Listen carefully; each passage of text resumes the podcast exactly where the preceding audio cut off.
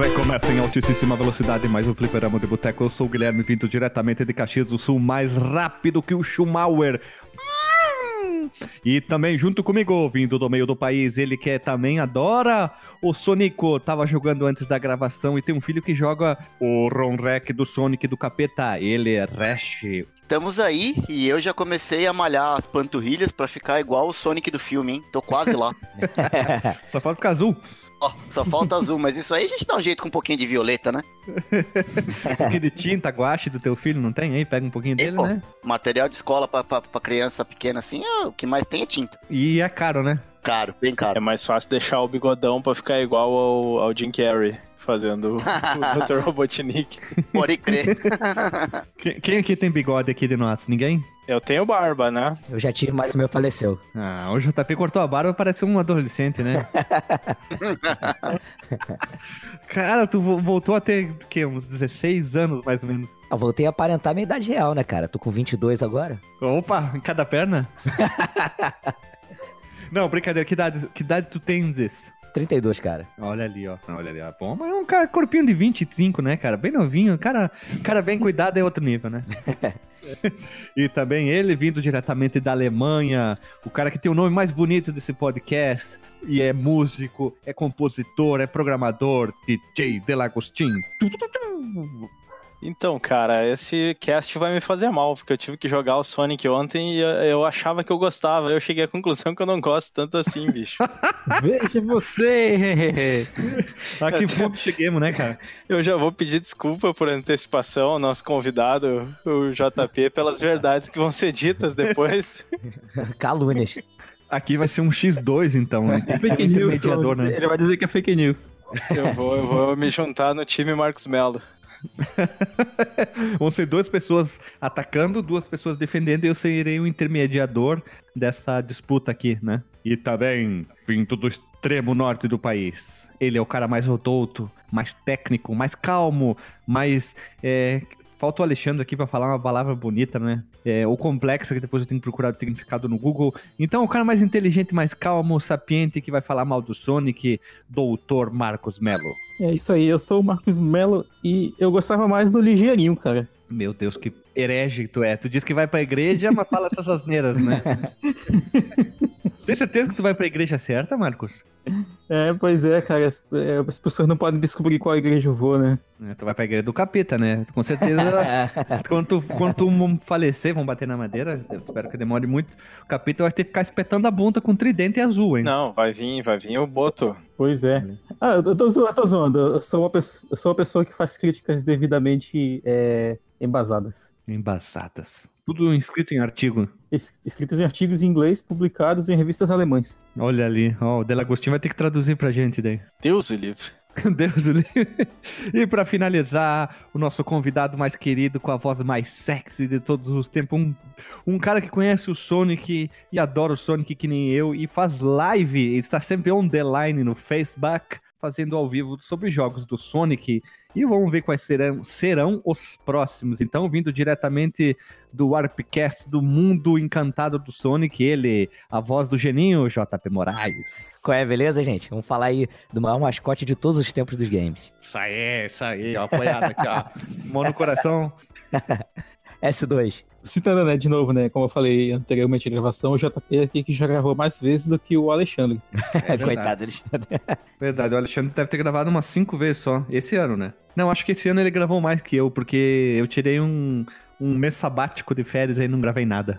Foi, o Guilherme entrou em retiro espiritual uma época, subiu pra montanha e foi aumentar o ki dele.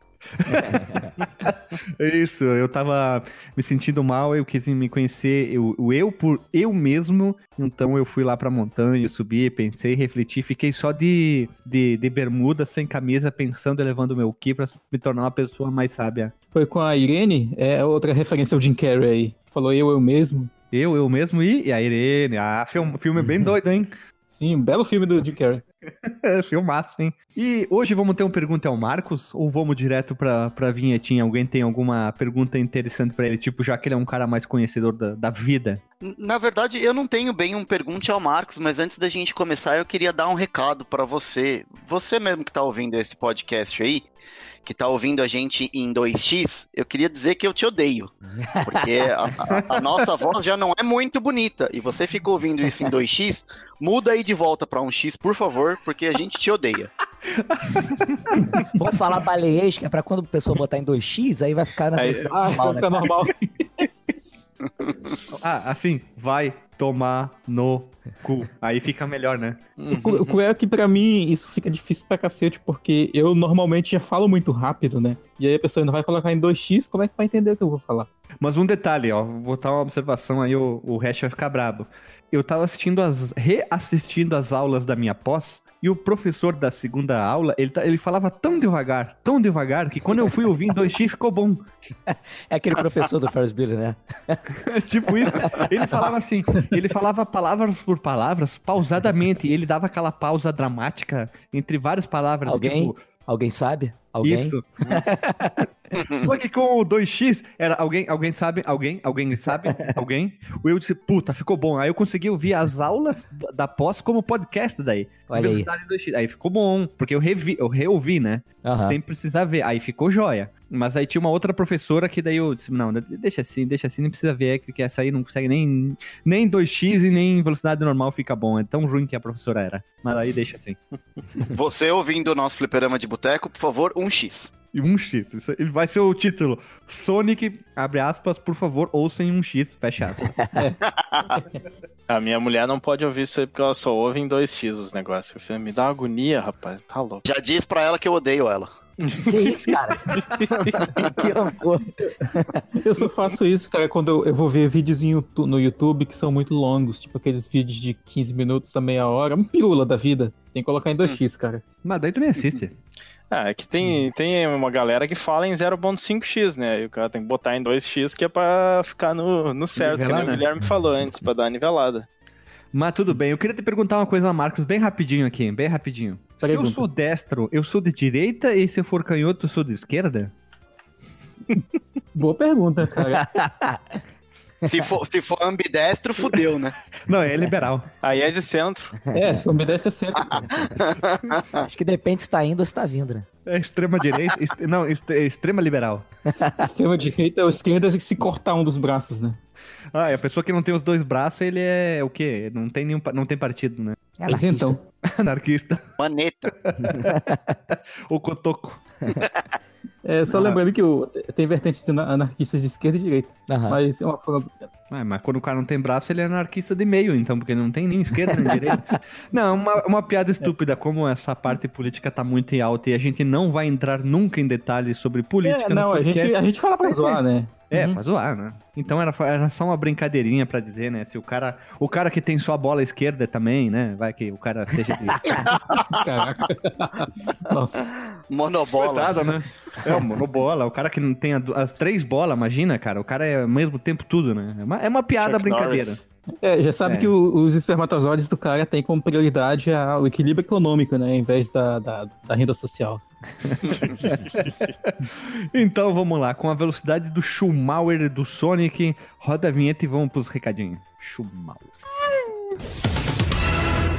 Se você quiser enviar um e-mail para a gente, você manda um e-mail para contato@fliperamadeboteco.com. Se você quiser entrar no nosso Facebook e o nosso Twitter, é facebook.com/fdboteco e o Twitter também é twitter.com/fdboteco. O nosso grupo do Telegram é t.me barra fliperama de boteco. E você pode também ajudar a gente lá no Padrim com algum dinheiro, alguma verba que você possa em padrim.com.br barra fdb.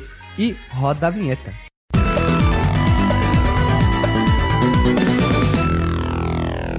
Voltamos à vinheta As Pessoas Humanas Bípedes, bípedes Andantes Correntes de, de Tênis Vermelho. E hoje nós estamos reunidos, esse time aqui muito bonito, especial, para falar sobre Sonic de Red Hot Chili Peppers, a, a sua banda. Vai tocar um funk muito legal, um rock funk, brincadeira. Sonic de Red Hog é um jogo de plataforma com pulo, com corrida, com coleta, com amigos descolado, chamado Sonic que usa tênis vermelho. O verdadeiro plataforma de corrida. Plataforma de corrida, ali, né? Então ele foi publicado e desenvolvido monopeito Saga para o nosso querido Mão no Peito, Mega Drive. e chegou ao mercado no dia 23 de 6 de 91. Se vocês olharem agora para os seus calendários, que dia é hoje? 23 do 23 do 6. 6 de 2019. Porra! aquele, aquele GIF. Uau. É porque eu, eu tava calculando o dia que iria sair o podcast, por isso que eu não falei nada. Ah, bom, Marcos Melo, por isso, por isso que eu sou teu fã, Marcos Melo. Por isso que tu é meu fã. Vou inverter as coisas. Marcos, É. se o Sonic foi lançado em 91 e nós estamos em 2019, quantos anos hoje faz o completa o jogo Sonic 1? Pô, sacanagem botar o cara pra fazer conta uma hora dessa, cara. Mas aí não dá. 39, cara. O, o Marcos é doutor em biologia, não é doutor em matemática. É. 38? 39? Caramba. Opa! Ah, Calma. Eu falei que ele não era doutor em matemática. o, o- o Alexandre, naquela vez que ele calculando de 94 pra, pra hoje, 30, Eu vou 20? por 10 aí. Então quer dizer que a, a Lily nasceu em 91, ela é mais velha que eu, e eu nasci em 84, eu sou mais novo que ela. É isso aí, cara. Ah, é que tem um detalhe, como o Sonic vai mais rápido, ele é mais velho, né? É, ele viaja, ele viaja tão rápido que ele consegue distorcer o tempo, cara. Teoria da relatividade, né, cara? É, o efeito relativístico. Se tu levar em consideração o Sonic CD, ele é mais velho, né? Sonic CD. Ótima explicação. Aí. Marcos Mello é foda, né? Brincadeira, o Sonic tá completando hoje 28 anos e essa data corresponde ao lançamento nos Estados Unidos, na Zorópia e mais tarde ele chegou em terras do Godzilla, conhecido como Japão. Isso é uma coisa bem comum, né? O, jogo desenvolvido no Japão ser lançado antes nos, nos Estados Unidos. É, mas é porque tem, tem um dedo da SEGA of America, entendeu? No desenvolvimento. Eh, No desenvolvimento, mas mais na parte de, de criação, né? E, e design da Pitaco, acho, mas não de, de meter a mão mesmo no, no desenvolvimento. Na verdade, a Tectoy tava desenvolvendo o jogo. Nossa. brincadeira, Estamos cheios de ana- anacronismos hoje. É, já é milagre que a Tectoy lançou o jogo como Sonic e não fez um home hack e botou algum personagem brasileiro no lugar dele, né? É tipo. Pois é, uma, né? uma, uma coisa. O que que tava bombando na época? Xuxa? Xuxa, Angélica? Da Mônica, o que mais? Em 91. Duda Little. Duda, Little. Duda Alegria. Duda Alegria. Quem né? seria muito rápido pra, pra, pra, pra substituir o Sonic naquela época, cara? Cara, teria que ser a Priscila da TV. Colosso. Não, Seninha. Seninha. Pô, eu tinha pensado ser. agora no Seninha, hein? Seninha ou piloto? Brincadeira aqui. Depois dessas br- brincadeiras aqui, pra terminar essa introdução rápida, assim. O, o sucesso do Sonic fez com que o Alex Kidd, que a gente já gravou um podcast que é o número 123, a- o principal mascote na SEGA até aquela presente momento do dia 23 de 6 de 91, a SEGA simplesmente deu um pé na bunda do nosso querido cabeçudo e ele perdeu o cargo e a vaga dele foi pro vinagre e aí o Sonic chegou, che- chegou chegando, né? Ele Aham. chegou com os dois pés na goela e aí teve jogo pro Mega, pro Master System e pro Game Gear, teve muitos ali, Sonic 1, Sonic blá blá blá blá blá, teve tantos aí que é impossível contar, né? Dizer todos, enumerá-los. É, só vale lembrar que, assim, o Alex Kidd, é, ele teve um ótimo jogo, né, o Miracle World, teve um, mais um, um que eu adoro, que é o em Shinobi World, mas não emplacou mais nada, assim, tão bom, né? E aí o apelo dele ficou bem reduzido mesmo. Ele já tinha desbancado o Opa Opa, que era o primeiro mascote da SEGA, né, que é a navezinha com pernas e tal. Opa, que mascote, hein? Entendeu a piada ruim? Ah, como não, cara? O Tinted Castle? O joguinho do Opa Opa não é ruim, não, é legalzinho até, Não, né? é, é- é muito legal. Até porque ele bacaninha. trabalha diferente, né? De você poder virar e, e voltar, uma coisa que não era comum Isso. no shoot 'em up, né? É uma nave com pernas também, tem um, todo um Paranauê Aham. diferente. Mas ela é legal, o Opa Opa é bacana, eu acho um jogo bem legal, que foi lançado pro... Esqueci o nome, SG, SG, SG, me fugiu. O SG-1000? O sucessor do Master System? Eu não sei se ele foi lançado pra, pro Eu acho pro que ele foi SG-1000. direto pro Master, ele era do- dos É. fliperamas, né? É um porte do arcade, então. Aham. E ele chegou a sair até pro NES, eu acho. O Opa Opa? Eu acho que sim. Opa! Se eu não me engano, tem Fantasy Zone pro NES. Opa, opa, opa. Aqui, ó, ele foi lançado aqui, ó, é, Sega System 16A, ele foi lançado pro Arcade Famicom NES, MSX, PC Engine ou TurboGrafx, né? É, Neo Geo SNK Neo Geo, é Sega Game Gear, Sega Mark III, que nem eu falei, barra Master System, Sega Saturn e o X68000. Na verdade, é o Sega, é o Sega, Sega Mark III, que barra Master, né? Dependendo da área que tu tá, tu tá Uhum. trabalhando ali. Mas é um jogo bacaninho, um joguinho de nave bem legal mesmo. Eu acho bacana. E ele aparece depois o Opa Opa no, no Sonic All-Star Racing. É, mas tudo isso é só pra mostrar que a SEGA nunca teve muito apreço por mascote, né, cara? É, trocou muito e mesmo depois, enquanto o personagem era mascote, usava ali no marketing, mas jogo bom mesmo pros mascotes era, não era muito comum acontecer, né? É, esse é um jogo bacana. O Alex Kidd em Miracle World é um jogo top. Ó, joia aqui, ó, fazendo joinha. O Shinobi eu, eu, eu não gosto muito. Aquele, o High Tech World, aqueles outros lá, Aí Eu- já é sacanagem. Aquele do Mega Drive, o Chess pior ainda. Presto, né? porra. Ruim demais. Ah, o do Mega Drive. Lost Stars, Lost Stars. É, o Lost Stars do, do arcade é ruim pra burro também. Master System também. Mas daí depois, quando saiu o Sonic, aí sim, né? A SEGA tinha em mãos, enfim, um mascote top. E azul, né? Que é a cor do Grêmio. né? Eu, eu acho que a SEGA ela não tem apego, não só pelos mascotes, quanto pelas, pelas próprias franquias dela. Vê que entre geração sai geração, as franquias delas vão ficando pra trás, né, ao longo do tempo. E principalmente aí na década de 90, final de 80 também. O Streets of Rage ficou pra trás, a- o Golden Axe ficou pra trás. Por um tempo, depois voltou o Golden Axe e o Street of Rage tá voltando agora e o Golden Axe tá na- no vinagre de novo, né? Em banho-maria É questão de, de- de demanda, né? Talvez, assim, as lideranças da SEGA tenham trocado e eles tenham, tipo, pô, os fãs estão querendo o jogo aí e tal, vamos, vamos atender a, a- os anseios da turma. Eu acho um pouco complicado, porque no caso do Golden Axe, do Altered Beast, do Afterburner, essas franquias todas mais pesadas da SEGA, é, do comecinho ali, eram de fliperama. Né? E aí receberam aquele porte para os consoles caseiros e tal, mas até o próprio Beat'em Up depois ficou em baixa, né? Os jogos já não tinham mais tanto apelo assim. O Hack Slash veio pra bombar, né? Aí por isso que o Golden Axe voltou. O- com a moda do Hack Slash, só que um jogo fraco. Né? O próprio Altered Beast ganhou um jogo de Play 2 e tal, Nossa, mas aquilo lá é asqueroso. É, eu acho que uma das franquias que mais atravessou as gerações, assim, por incrível que pareça, foi o Shinobi, né? Que teve, veio do arcade, teve, teve porte pro Master System e aí teve várias versões do Mega Drive. E eu acho que teve uma no Saturno também, mas é que o Saturno também é. Não podemos esquecer de uma franquia que tá viva até hoje e foi anunciada na E3 o porte pro Estados Unidos através do Xbox, que é a, fanta- a franquia Phantasy Star. sim. Ah, é verdade. A franquia Phantasy Star continua. Teve uma época, o que, o que, que saiu depois do, do Phantasy Star Online pro, pro O dois. Dreamcast? Online 2. E, mas aí não, não, não, teve assim grande sucesso, né? Acho que só agora É, que tá, pois é. tá voltando. Teve remake pro Play 2. Ficou muito no mercado japonês, cara. É que esse é o problema. Aí parece que a gente não teve acesso, né? É, e o MMORPG é um mundo à parte, né, cara? De, de World of Warcraft, de Perfect World, de um milhão de coisas, principalmente no, na Ásia, na China, tem muito, muito jogo desse tipo, né? Fica complicado algum ser tão bom que estoura essa bolha e venha pro ocidente forte, né? É uma pena, Sim. tem muito jogo bacana que fica lá. Aqui, ó. Eu achei aqui, ó. Tem o Phantasy Star. Ah, teve o Generation, teve o Deluxe, Generation 2, teve o remake do PS pro PS2, teve Online, Online EP, Universe, Universe AOT, Portable 0, Portable 2, Portable 2 Infinity, Eternal Hunters, Eternal Planets e alguns outros que ficaram quase tudo lá no Japão e quase nenhum veio aqui pro nosso lado do planeta aqui. Mais per... Tu tá mais perto dela, Agostinho, que nós, hein? tu devia ter jogado, hein? Brincadeira. devia. Mas vocês falaram da cor do Sonic antes ali, né? Você sabe por que que a cor do Sonic é azul, né? Porque os criadores torciam pro Grêmio e pro Arsenal. claro. É, porque o Grêmio tinha ganhado o Mundial de. Como é que tinha sido? 81? Ah, 80 Não, 83, eu acho. 83. Então, 83. eles tor torciam pro Grêmio, porque tinha sido no Japão. Aham.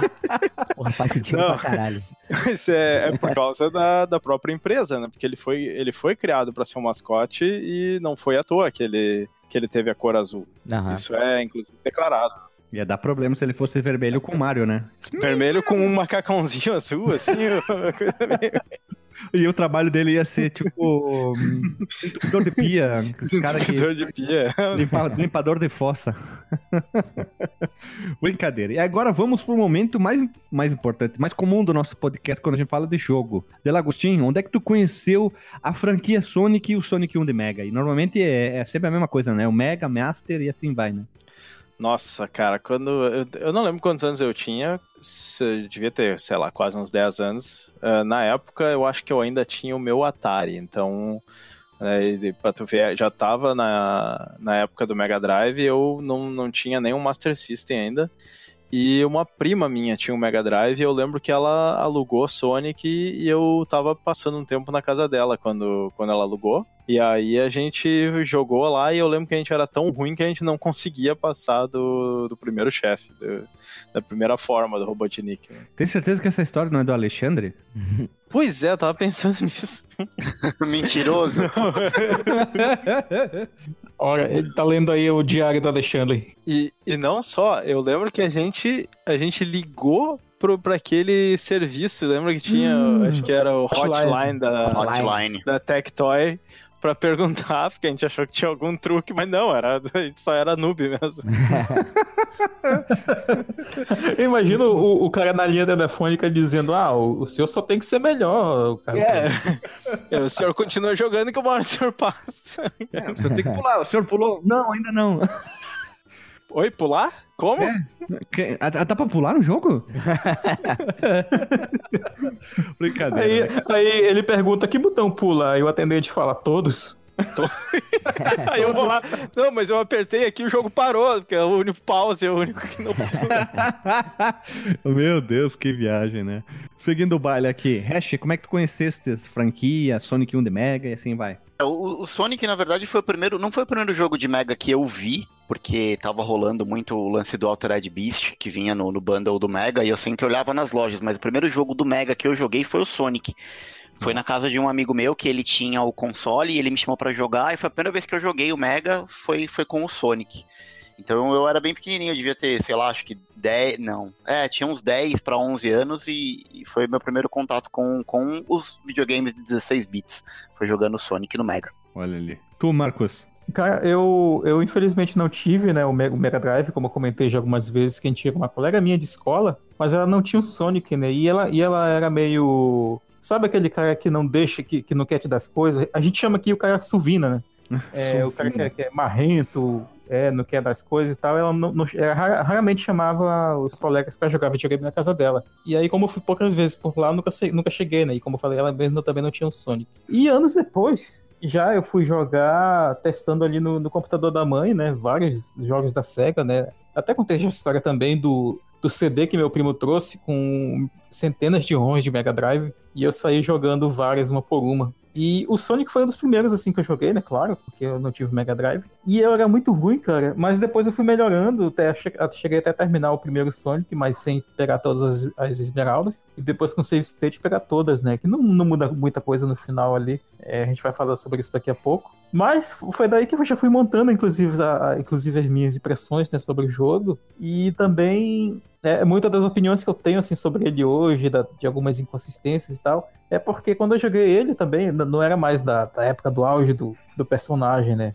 Já era ali início da década de 2000, então não, não- já era até talvez uma época meio decadente assim dele. E não sei, cara, eu, eu gostei até do jogo, mas eu, eu tenho muitas, muitas ressalvas assim sobre, sobre ele até hoje. Que a gente vai comentar, principalmente em relação à jogabilidade. Ah, uma coisa que, já que a galera mais, mais nostálgica, até do que eu, tá aqui hoje, uma coisa que eu acho sobre o Sonic, desse primeiro jogo, pri- principalmente, é que ele não funciona, não sei, é, eu acho que ele não funciona bem jogando numa TV grande, cara. Ele foi feito e ele só funciona bem nas TVs de tubo é, 4x3 lá da década de 90, cara. Ah, eu tava jogando numa minha TV Zona gigante, ficou bacana, cara. É? Porque eu acho É. que como, como, como o, sprite é muito grande, a visibilidade da tela fica muito comprometida. Não, acho que tu tava com problema de visão mesmo, Marcos. Se fosse do Game Gear, eu até concordava, né? Que o Game Gear tem um zoomzão, né? Sim, sim. É, faz sentido também. É porque, tipo, o, o sprite do personagem é grande, a- as coisas acontecem muito rápido na, na maioria das vezes, e aí a- a- as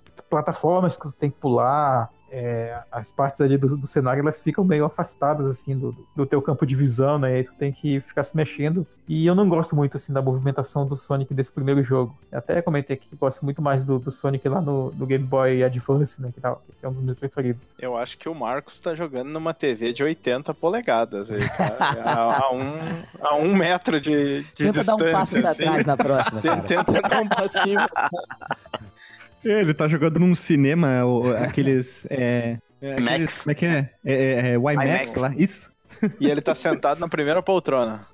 É, na, na verdade, eu pluguei um Mega Drive lá no projetor do cinema, cara. Brincadeira. Tu, JP, como é que conheceu o Mega e se apaixonou? Quer dizer, o Sonic? Pô, cara, é, o meu primeiro encontro com o Sonic, assim, em contato, foi muito mágico. Porque eu cheguei na sala e aí meu pai, tipo, mudou de canal da televisão assim. E aí tava rolando um Sonic, é, o jogo mesmo, né? Em loop, assim, direto. Aí eu falei, caraca, o que que é isso, cara, que tá acontecendo? Meu pai, pô, troço chato. Só fica repetindo, vou trocar de canal. Não, não, pai, deixa aí, por favor. Aí fiquei vendo igual um maluco.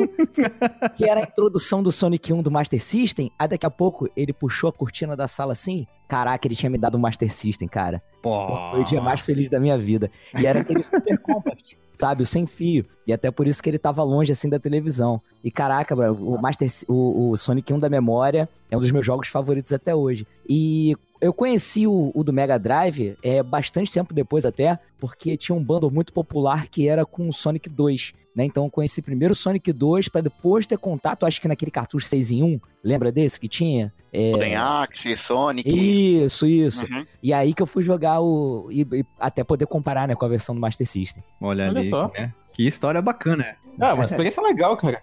Eu tive conhecimento primeiro com o Master System, que meu irmão ganhou de aniversário Master System com o Sonic 1 na memória. E logo em seguida, o nosso primo, por parte de pai, que morava do lado, comprou um Mega e conseguiu o Sonic 1 em- emprestado. Caraca, ele fez igual o Kiko, né? Vê o brinquedo do Chaves assim, vai. vai lá dentro. É, se eu não me engano, ele, ele já tinha um Master, só que daí a, a- a mãe dele deu um Mega. Eu, eu não sei se foi antes ou depois. Aham. Não, foi depois, foi depois, porque a gente também, ele também tinha um Master e a gente trocava fita. Tá errado a história ali, ó. Ainda bem que vocês.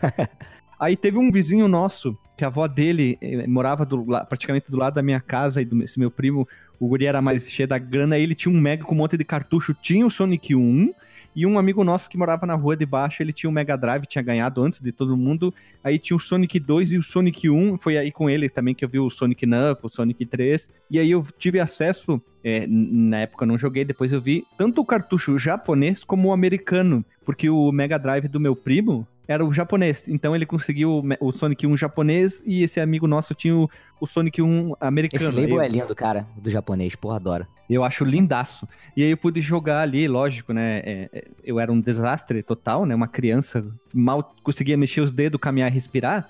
Mas aí eu consegui fechar, tipo, a primeira fase foi o ápice, assim. Mas quando eu tive acesso a emuladores, que eu já falei várias vezes, aí eu fui jogando, jogando, melhorando. Aí eu virei a primeira vez o Sonic 1 de Mega no, nos emuladores, né? Que muita gente talvez tenha virado assim, né? Aí eu consegui pegar todas as esmeraldas do caos, procurando aqueles tutoriaizinhos daqueles sites hospedados no GeoCities, HPG, essas coisas aí que todo mundo já viu na vida, né? Aí eu vi lá tutorial como pegar todas as esmeraldas, eu, meu Deus, que massa! E eu virei assim, e foi o tipo assim, meu Deus, eu sou um dos melhores jogadores de videogame do mundo. É, só no save state, safado. Ah, eu, eu, eu nunca fui muito bom jogador de Sonic. Até vou contar. Antes, eu tava, antes da gravação, eu joguei alguns ROM hack que eu tava comentando com a galera antes da gravação. E também eu tava tentando fechar o primeiro no mais rápido possível que eu conseguia. O, a Green Hill Zone consegui, mas aí quando chegou a segunda fase, pom, aí não deu, né? Não. É, não tem como. É, mas o, o o primeiro Sonic, cara, ele, ele não é um jogo fácil, não, cara. Tem até uma jogatina no canal de vocês, né, Guilherme, no- com o Alexandre, não tem? Acho que Sonic? sim, se não me engano, sim. É, o Sonic 2 é mais fácil. Eu, eu acho que o 2 é mais fácil. Ele é mais tipo, equilibrado, cara. O, primeiro, ele, ele tem uns problemas, assim, de, de level design, mas... mas... Nossa, fala uma coisa dessa não, cara. Tem sim! Vocês estão vocês estão adiantando a pauta, calma. Então, Eu tô nervoso É, já. ma- ma- mas, mas, mas é porque a, a época refletia isso, cara. A época ela era assim, ela exigia jogos mais difíceis. A própria SEGA se propunha a fazer isso, né? Era o jogo dos videogames era para os adolescentes, tal, para o público mais, mais velho e mais experiente, e tal. E o Sonic ele, ele é um produto dessa época aí, cara. Ah, mas eu, eu não sei, tipo assim, o, as fases do Sonic, elas têm muitas diferenças entre si. Né? Você pega a Green Hill Zone e ela é uma fase bem de apresentação dos elementos que você vai encontrar no jogo e tal, e ela prioriza bastante a questão da velocidade, né? Que era até uma forma de vender o Mega Drive, o Blast Processing, aquela história toda que a gente já conhece. Porém, é, quando você entra, por exemplo, na Marble Zone, você vem todo pimpão achando, pô, vou correr aqui essa fase toda. E não é. Ela já é uma fase bem cadenciada, né? Coisa que só vai se repetir depois na, na Starlight Zone, que é uma fase também bem mais rápida e tal. Então, dentro do próprio Sonic, você tem ritmos e formas de gameplay diferentes, entendeu? A Green Hill é uma fase que você, você é, vem correndo numa rampa, dá um pulo, você vai cair em cima de uma vespa, pum, aí você já quica, já cai no lugar, já entra no Em túnel. cima de Ela uma é toda escondida e É. assim vai, né? e já é toda acertadinha. A Marble, você tem que tomar cuidado com cada lugar que você vai pular, entendeu? Então, assim, é, é muito difícil você falar até nele como um todo, da jogabilidade, do gameplay, porque eles exploram muito é, essa parte, entendeu? E sem contar que, diferente do Mario que a gente estava acostumado, é, as fases do Sonic, é, o level design que o pessoal usou tem muito do lance de exploração, né? Você não tem só um caminho, né? Ela tem É. exploração além da horizontal, você tem vertical. Você tem camadas para cima e para baixo que você pode explorar. Então você termina a fase Sim, sim. percorrendo caminhos diferentes, né? Até porque, assim, apesar de ele ter esse gameplay cadenciado em algumas, em algumas fases, é, eu enxergo o Sonic como se fosse um jogo de plataforma, porém de corrida. Que você consiga chegar no final da fase, com aquela quantidade de anéis que você precisa para Special Stage, né? Mas que seja feito da forma mais rápida possível. É... E aí, cara, é, isso é uma das paradas mais fodas que tem no jogo, porque você usar esse, essa exploração para encontrar o caminho mais curto, o que funciona melhor pra você, também dá um, um- um fator replay, né, cara? Verdade, verdade. Mas antes de mais nada, eu queria pedir pro, pro cara mais experiente da pauta aqui, é, o Marcos, o Hash. Não, vou deixar entre o Hash e o JP, vocês que são tão fã quan- que- quanto eu. Como é que foi o surgimento do mascote azul da SEGA? Como é que surgiu tudo? Ele veio do- da torcida do Grêmio, realmente? Os caras gostavam do, do Arsenal? Guilherme, Ah, Guilherme, de- deixa pra mim essa, que eu vou contar essa história, que é o seguinte. A SEGA tava lá, toda pimpona, tinha chegado já há dois anos no mercado, tava sozinha com o Mega Drive, aí ouviu falar que tava vindo um concorrente, a água começou a bater na- no pescoço, e ela disse, puta merda, temos que desenvolver alguma coisa pra bater com aquele encanador lá. E aí saiu o Sonic, cara. Essa é a história. Próximo item da pauta, jogabilidade. Vamos lá. Cara, tu conseguiu encurtar de uma maneira trombólica.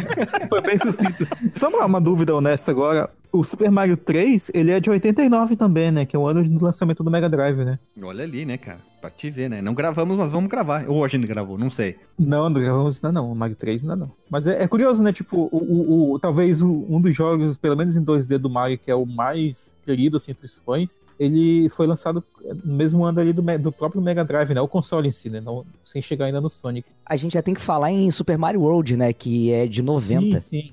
Sim, Acho sim. que é mais um momento até. É, que na época ainda tava se chamando Super Mario Bros 4, né? Ainda, né? Na, na- nos primeiros demos. O Super NES, ele foi lançado em 90 ou 91? 90. 90, é porque acho que foi em 91 no, nos Estados Unidos. É, Hum, ok. novembro de 90. Ele saiu, na verdade, um ano só depois do, do Mega Drive lá no Japão. Porque o Sonic ele veio pra bater de frente com o Super Mario World, né? Até eu tava vendo, uh, lendo um pouco sobre o marketing, que eles botavam eles lado a lado, até pra mostrar a questão da, da velocidade. Aham. O que assim, não, não é um problema, né, cara, o, o Super Mario ser mais lento. É um gameplay diferente. Hoje a gente tem essa Sim. noção, né? Não é questão de vantagem ou desvantagem. É, na verdade, o que cada um consegue encaixar, né? O, o marketing ele explorava qualquer coisa, né? Ah, é, Até cara. o Blast Processing era isso, né? O- Aham. o- tudo, os caras não queriam Se saber, tiver um né? passarinho passando no fundo, né, cara? Sim. Ah, mas o nosso tem um passarinho no céu. Claro. Mas não, não, não leva em consideração o quesito velocidade, porque depois a, a Nintendo lançou o Super Mario Kart. Então, se é o quesito velocidade, eles lançaram um jogo de corrida. Pronto, né? se é o caso ali. Não, mas é verdade. O, o Super Mario World chegou lá no finalzinho de 90 e a SEGA pensou: puta que pariu, o nosso Mega Drive, ó. Tomou no rabo, vamos pro vinagre, se fudemos. E, estamos falando em linguagem mais técnica, né? Mais cheio de expressões bonitas. E o Alex Kidd já não dava mais, né? Não dava mais pra competir diretamente com o Mario. Um cara com os problemas, literalmente, de orelha de abano, bater de frente com o Mario já não dava mais, né? Então as pessoas já estavam ansiosas por esse novo Mario pós Super Mario Bros 3, né? Então qual seria o Super Mario Bros 4? Aí veio o Mario World. Todo mundo aqui já jogou e todo mundo sabe quão bom é o jogo. Uhum. Mas o, o próprio Sonic 1, ele saiu em junho de 91, né? Então eu não sei se era uma resposta direta, né? Eu não sei, fica difícil a gente saber quanto que você sabia disso, porque não é como hoje, né, cara? O cara começa a desenvolver, a gente já tá ligado quando a, a ideia surge, né? Mas pelo, pelo que a gente tem no, até no livro lá do, do Mega Drive definitivo da Warp Zone, é, Aham. acho que boa parte saiu do, desse material, né? Aham. É, o que a gente tem de informação é que o Sonic ele nasceu realmente porque a SEGA estava preocupado já com o lançamento do Super Mario Bros 4, que viria a se tornar depois o, o, o Super Mario World.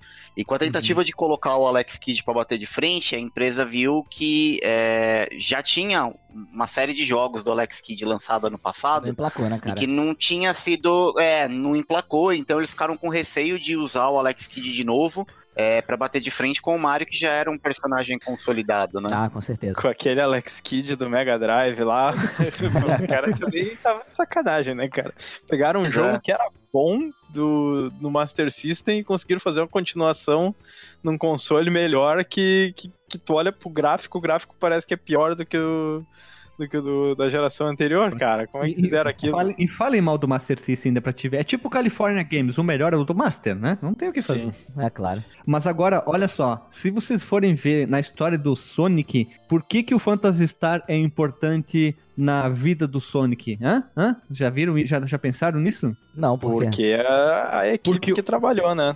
É, No- o Naoto Oshima, Ah, que era o sim. designer, e o Yuji Naka, que talvez o Yuji, Yuji Naka é mais famoso, ele também trabalhou no Phantasy Star 1. E no Phantasy Star Não 1, confundir com o Yuji do PlayStation. de PlayStation. Eles, os dois trabalharam na franquia Phantasy Star, apesar que, se eu não me engano, o Naoto Shina, o Shima, ele trabalhou até o, o Phantasy Star 3, mas a franquia Phantasy Star é o que ligava eles, porque eles já tinham se conhecido antes, né? Trabalharam em Phantasy Star 1, que chegou em 87, 8, 7, 8, não lembro, alguém me corrija, por favor. Ah, não vou lembrar, cara, de cabeça, não. Eu também não. Cara, eu esqueci o ano de lançamento da porra do jogo. 87, aqui. Ele chegou em 87, e então, olha, anos mais tarde eles iriam voltar a trabalhar junto e os dois eram responsa foram os responsáveis, literalmente, por trazer a vida ao nosso querido Sonic, o torcedor do Grêmio. Brincadeira, a gente tá falando tanto do Grêmio nessa história, né? Mas é mais por sacanagem mesmo aqui. Mas é até legal a gente contar essa história de desenvolvimento, né? A gente já falou que a SEGA queria um novo mascote e tal. E aí a própria SEGA lá no Japão, ela meio que começou um, um concurso interno ali entre os funcionários pra darem ideia de design, né? Pra esse personagem novo. E dali saiu um monte de, de personagem, É, saiu Porco Espinho, saiu o Bigodudo de Pijama, né? Que seria o Robotnik depois, mais tarde. Um É. coelho. Isso. Aí a primeira ideia justamente foi de fazer o mascote sendo um coelho, né? E aí é, vários desses conceitos foram reaproveitados depois no Restar, o Ristar, como preferir falar, né? Que ele usa as, mão, as mãozinhas como esse coelho usaria a, a orelha. E depois apareceu também na Creamy, lá no Sonic Advance 2, né? O mesmo conceito de coelho e tal, isso aqui. Só que ela usa um Chaos, né? Pra poder executar as ações. É, e aí, com essa vontade de deixar o, o gameplay mais veloz e aproveitar o, o Mega Drive, é, a SEGA, na verdade, ela ficou em dúvida entre pegar um ouriço ou um tatu bola, né? Que depois Ah, até. Deus, tatu bola, cara. Que Então, é muito. Mas o Tatu Bola, ele depois virou o Mighty, né? Que apareceu lá naquele Sega Sonic de arcade, no Knuckles Chaotix e agora voltou naquela DLC do Sonic Mania, né? O Plus. Não, Os caras não jogam nada fora, né? Não joga, cara. É muito por essa capacidade também de rolar, né? Porque isso é uma, uma mecânica importante do Sonic pra ele pegar velocidade nas ladeiras e tal. É, e aí são dois animais que têm essa habilidade de se transformar em bolinha, né? Não sei se vocês já viram, mas o ouriço ele se fecha todinho assim, não rola no chão com o tatu bola. mas aproveitando assim de uma forma cartunesca rola. E aí o que dizem que nessa época, é, os ouriços, eles eram uma febre como animalzinho de estimação no Japão e tal, e aí isso pesou pra caramba na decisão deles escolherem o ouriço. E aí que entra o Naoto Oshima, né? Ele que foi o, o designer responsável pelos personagens. Ele, na hora que tava fazendo o Sonic e já tinha batido o martelo de seu ouriço e tal, ele tava na dúvida ainda entre fazer o Sonic um pouco parecido com a com a Son Son, lembra dessa personagem? Daquele jogo da Capcom? Ela apareceu no Marvel vs Capcom 2? Sim. Ela é tipo um macaquinho, né? Ela é, também é baseada na mesma lenda do Goku. Mas você vê Uhum. que ela é bem humana, mas com características de, de macaco. E o Sonic poderia ter saído assim, meio um humanozinho com características do, do ouriço. É, e aí o próprio é, Naoto, ele era o responsável por criar a história, que aquela história maravilhosa, né? A primeira de todas. Que o Sonic ia ter uma banda, ele era vocalista, Isso é horrível. ele se ia se chamar Mr. Needle namorada. Mouse. A- Tinha namorado Namorava com a Madonna.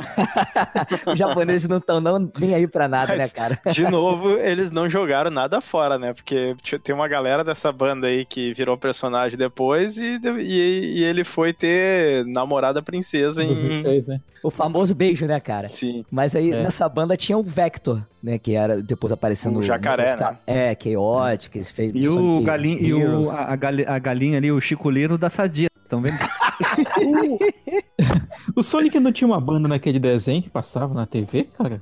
Mas aí já que era com os irmãos dele, era uma história bem diferente já. Aí é aquela coisa de droga, né, cara? Deixa, deixa eu só jogar e levantar uma polêmica aí, já que a gente tá falando de design de personagem. Se a gente considerar o Robotnik barrigudo, bigodudo e de vermelho, é, é referência ao Mario ou não? Ah, eu considero que sim, cara. Como sendo o antagonista. Inclusive, quando eu era criança, eu falava assim, eu vou te matar, Mario. E aí eu derrotava ele. É, ele é o Mario quando pegava o balãozinho lá do. Ah, é, né? Super Mario World. ficava inflado, né? Ah, só lembrando que a SEGA, a SEGA já tinha feito esse tipo de brincadeira antes, né? Com. Era no Shinobi? Era, não, era na, na Next Kid e em, em Shinobi World que tinha um inimigo que era o Mario. Sim. Inclusive ele jogava bolinha de fogo, né? Era, Aham. era- e aí Pois é. quando tu matava ele, ele ficava pequenininho. Ô, pessoal, Oi, saca só a, ma- a maldade da minha teoria maluca. A SEGA não joga nada fora, né? sim. Ok, então pensa só. Pensa, pensa, Só as franquias dela. já pe- pensa o raciocínio. Moisés, aqui, ó. Moisés. A Madonna era pra ser a namorada dele. A, namadora, a Madonna era uma mulher com os peitos grandes. Se vocês forem ver o Sonic 2006, não tem uma princesa que beija o Sonic? Sim. Olha Sim, ali. foi, ó. é, é, foi o que É, a gente ideia- falou ali, que não jogava nada fora. Não jogava nada fora, cara. Eles, o cara dá uma ideia bosta, ele faz assim, guarda, daqui a pouco a gente usa. A gente vai usar isso aí. Bom. Vai Não, ser mas um é- projeto futuro. Mas assim, eu consegui encontrar num website que fica hospedado na internet, essa rede mundial de computadores, Veio pra ficar. uma quantidade absurda de desenhos de testes inicialmente do Sonic, né? Tem o, lógico, tem o, o Sonic bi- bigodudo, é, tem o Sonic coelho, tem o Sonic é, velho, barbudo, parecendo um guerreiro, tem o Sonic que é, É o Man igualzinho, Sonic. é, que é igualzinho ao, ao personagem principal do Dragon Warriors lá do Nintendinho. Tem um que é muito parecido com o Bart. Tem um, um que parece um leão, tem um que parece um pinto, tem outro que parece um macaco, tem outro que Uhum. parece o galinho da sadia, só que mais legal assim, né? Tem um lobinho, tem um cachorro, tem vários desenhos, até um que parece muito com o Sonic, até evoluir. A gente vai deixar o link no post, lógico, tudo isso aí. E inclusive também tem o cara bigodudo que acaba virando o Robotnik. E depois tem muitos mais artes já decidido quem ia ser o animal, o bicho, os personagens. E a evolução, né? Tem os sketches. Muito bom. E na verdade, eu acho que essa decisão, se eu não me engano, foi tomada porque o criador ele levou alguns desses esboços para o Central Park. E ele começou a perguntar pra galera no Central Park, mostrando as opções, qual que a galera gostava mais. E eu acho que foi daí que bateu o martelo no design final do, do Sonic, e se eu não me engano, de ser. mais um personagem, eu acho que talvez do Robotnik. Foi aí que ele definiu o conceito e decidiu qual que ia ser. Com a popularidade da galera que tava ali no Central Park naquele momento, e ele tava mostrando os desenhos e perguntando. Cara, é um pior que o outro, velho. Um pior que o outro. Ó, vou mandar pra vocês aqui o, o galinho descolado, pra vocês analisarem ali no chat aí, ó. Dá uma olhada. Meu. Elvis, né, cara? Cara, que coisa horrível. Só pra terminar essa partezinha do desenvolvimento dele, lá na Sega of America, o pessoal não curtiu muito, né, aquele visual mais espetadinho e tal que o, o Sonic tinha. E aí entrou em jogo a Madeline Schroeder, e ela deixou ele um pouco mais amigável, né, o design dele, mais arredondadinho e tal, mas para poder ser facilmente aceito pelo mercado americano, né? E antes ele era meio tipo um ancestral daquele Sonic Unleashed, né, o lobisomem. Uhum. e aí é, a Madeleine também ela foi responsável por mudar a história da forma que a gente conhece hoje, né? Que tem os Badniks, são aprisionados dentro de máquinas e aí o Robotnik quer usar o poder das esmeraldas para para dominar o mundo e tal. E aí ela que deu esse acertozinho que faltava. Cara, eu fico imaginando essa mulher indo pro Japão naquela época, bater de frente com os, com os caras da SEGA do Japão lá, pra dizer: não, não, isso aqui não vai vender, nós temos que mudar tudo isso aqui. Cara, imagina, mano, os caras os cara devem ser teimoso pra caralho. Aí vem alguém dos Estados Unidos pra, pra dizer que vão ter que fazer diferente, mano. Pá! Aconteceu isso no Dungeons and Dragons Tower of Doom, que a gente falou até no episódio que os americanos tinham, tinham que falar pro japonês, ó, isso não funciona, tem que ser assim, isso que é mais legal. Os japoneses já tinham perdido todas as estribeiras, né, cara? Eles estavam piorando. Mas é que, pelo menos no Tower of Doom, eles estavam lidando com uma propriedade intelectual de fora, né? Então, ah, é, é os caras tinham né? esse respaldo para chegar e dizer, não, a gente é dono dessa propriedade intelectual, então a gente sabe o que, que vai e que não vai. Ali no Sonic era um negócio que os, os caras tinham feito no Japão, tinham feito design no Japão, aí chegaram pra SEGA da, da América lá, que aparentemente nunca, nunca se deram bem, e, e, os caras mandam alguém lá pro Japão pra, pra dar pitaco, cara. Imagina a confusão que não deve ter sido. isso, isso é algo importante mesmo pra falar, cara. Parece que a SEGA do Japão e a SEGA do, dos Estados Unidos tá, sempre se bicaram, né, ao longo da história dela. Com, teve o, essa história do Sonic, teve é, a, própria o história lançamento, do, do lançamento adiantado do, do, do Saturno. Do X, do, isso, do Saturno, dos projetos que levaram o Dreamcast. E é, até nessa, nessa briga aí que deu aquela confusão do Sonic CD, que seria o, o Sonic 2, né? E aí o Sonic 2 foi feito em paralelo, uma confusão. Ah, sim. Eles não se bicam muito, né? Os caras são a mesma o empresa. foi feito por uma equipe americana, né? É, mas o 2, quer dizer, a SEGA é a mesma empresa. Independente se é Sonic of America, eh, quer dizer, Sega of America ou Sega Japão, enfim, é a mesma empresa. Eles têm que ir pra frente porque todo mundo ganha se uma ganhar, né? Aí os caras se bicando, velho. É, é, muita falta de sinergia. Olha só, né? Que trabalho em equipe. Ô, Guilherme, esse pinto que tu botou aqui era um possível mascote ainda? Você é, eu botei meu pinto aí, brincadeira. Não, isso aí é um, um site aqui que eu encontrei, tipo uma wiki aqui que tem muita imagem. Tem umas Caraca, piores também. Não. Parece até aquele Kiwi do New Zealand Story, já jogou isso? Cara, esse parece, sei lá, o galinho Chico Liro, cara. e o Bart ali, ó. Só uma observação, tá a foto do pinto do Guilherme no post. Tem muita coisa sobre a história do Sonic que é aquela famosa, né? A história A, a história B e a verdadeira história. Um diz uma coisa, um diz a outra. Então a gente tem que tentar achar, se basear pela história do que as pessoas falaram, né? E tentar encontrar o que é mais parecido. E nisso tem muita coisa que os criadores falaram. Tipo, o Yuji Naka, tem até uma citação que encontrei aqui, ó. Olha só, até vou ler aqui, ó. Eu gosto de coisas rápidas e achei que seria legal criar um jogo em, em que quanto mais habilidoso você se tornasse, mais rápido você poderia completar um estágio a primeira fase tá escrito, já tá transcrita nisso, né? Uhum. Os jogos naquela época não tinham backup ou sistema de salvamento, fora os RPG, o que significava que você tinha que jogar com cuidado desde o início. Como resultado, o primeiro estágio seria jogado algumas vezes, tornando o jogador mais, muito mais habilidoso nisso. É fato, né? Tu vai pegando os, os time ali. Então pensamos que seria bom se isso permitisse ao jogador completar esses estágios mais rapidamente, e essa é a base da velocidade do Sonic. Também achamos que esse recurso ajudaria a diferenciar o Sonic do Mario, e é verdade. Eles podiam ter feito que, aquilo que o Bubsy fez de errado. Na minha opinião, ele é um clone do Mario, só que é um bicho.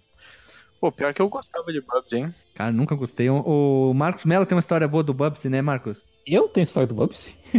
não sei. Que tu trocou um Pilot Wings por um Bubsy? Ah, é verdade. Eu troquei o, o, um cartucho meu do Pilot Wings que eu tinha por um Bubsy, é verdade. Ah, mas onde é a parte boa? Você falou que a história era boa? Bom negócio. Foi uma ótima troca, gente. Pilot Wings nem é tão bom assim. Não, mas o Bubsy é pior, cara. É, não, não, é por nada não, mas o Pilot Wings tá vencidaço, cara. Tá, não, mas tá agora explicarei. O Pilot Wings tem um valor de mercado maior que o Bubs, entendeu? Aí sim. Sim, né? ah, sim, sim, sim. É, eu... É porque esse colega meu que ele queria muito o Pilot Wings e por acaso o único jogo que ele tinha que eu não tinha era o Bubs. Foi mais uma, uma dessas trocas aleatórias de cartucho.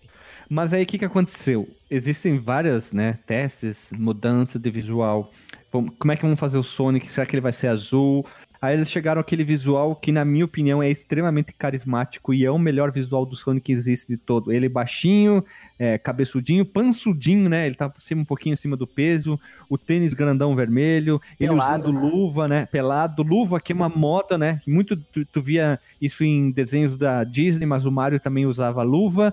E ele é um desenho basicamente simples, né? Aquele olhão grande, é, as orelhinhas Fosse pequenininhas. de anime, né? Olhão. É, ele é perfeito. É um visual extremamente simples e cativante pra caramba. Não vamos comparar com o Mario, que é um visual diferente. E aí, eis que no jogo Red Mobile, ele apareceu lá no cantinho, em cima do, do pendurado no retrovisor do carro, como um chaveirinho. E essa é considerada a primeira aparição do Sonic em videogames, que era um jogo pro arcade. Aham. Tipo um chaveirinho, né? Igual o Capitão Comando, né? Capitão Comando foi uma O, mas o dessa Capitão aí. Comando ele não chegou a aparecer em jogos, né? Ele, aparecia aparecia nos nos manuais. manuais Não, não, e isso. caixas. É, só nas caixinhas. Se eu não me manuais. engano, os desenhos da Pixar, eles fizeram isso com um personagem também. Ele aparece no Toy Story, depois é, algum outro personagem aparece. Se- eu não lembro disso. Se alguém é, souber melhor essa história, me corrige aí. Ah, mas eles têm vários easter eggs. Tem muitos easter eggs, cara. Os os ouvintes aí que manjam da Pixar podem postar aí. E pra quem não sabe, ou já sabia, né?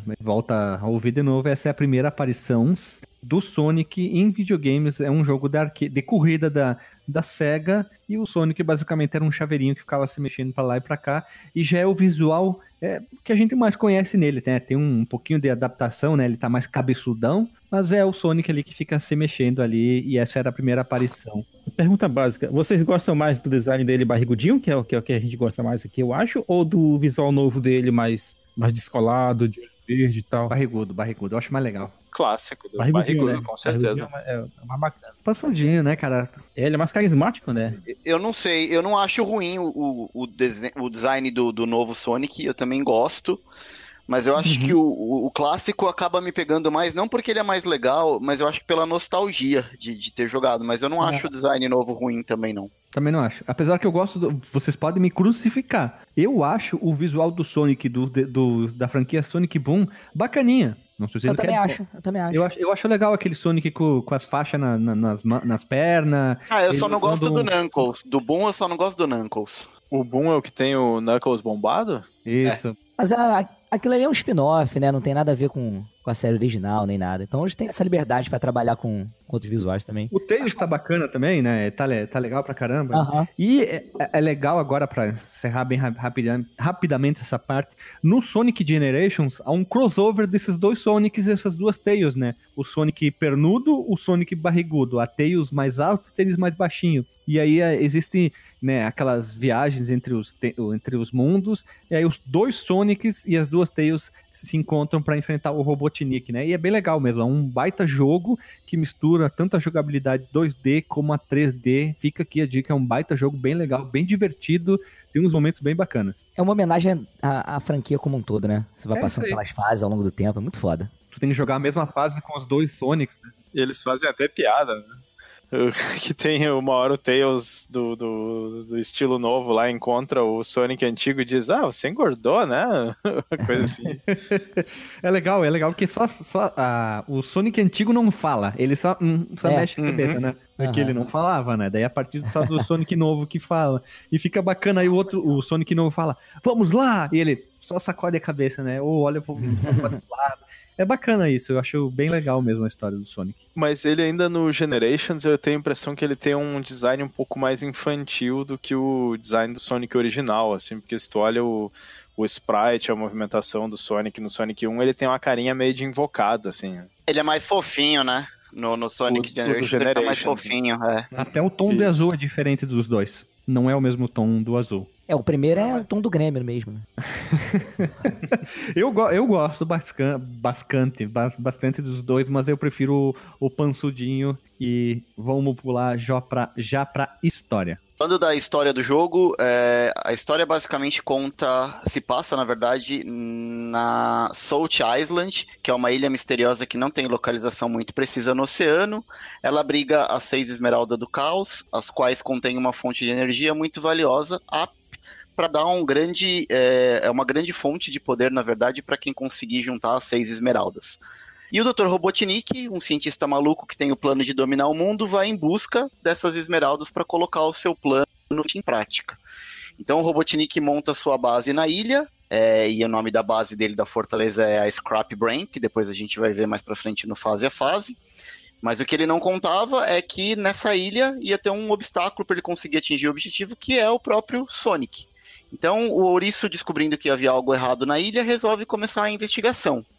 E acaba descobrindo, ele chega no Robotnik, que estava sequestrando os animais, transformando em robô para auxiliar no plano maligno. E ele colocou o nome nesses robôs que ele convertia de animais para robô, chamavam é, Badniks. Então o Sonic começa a empreitada aí para combater o Robotnik, para salvar os animais que estavam sendo aprisionados e não deixar ele chegar e conseguir juntar as seis esmeraldas do caos. E agora essa história em versão sessão da tarde.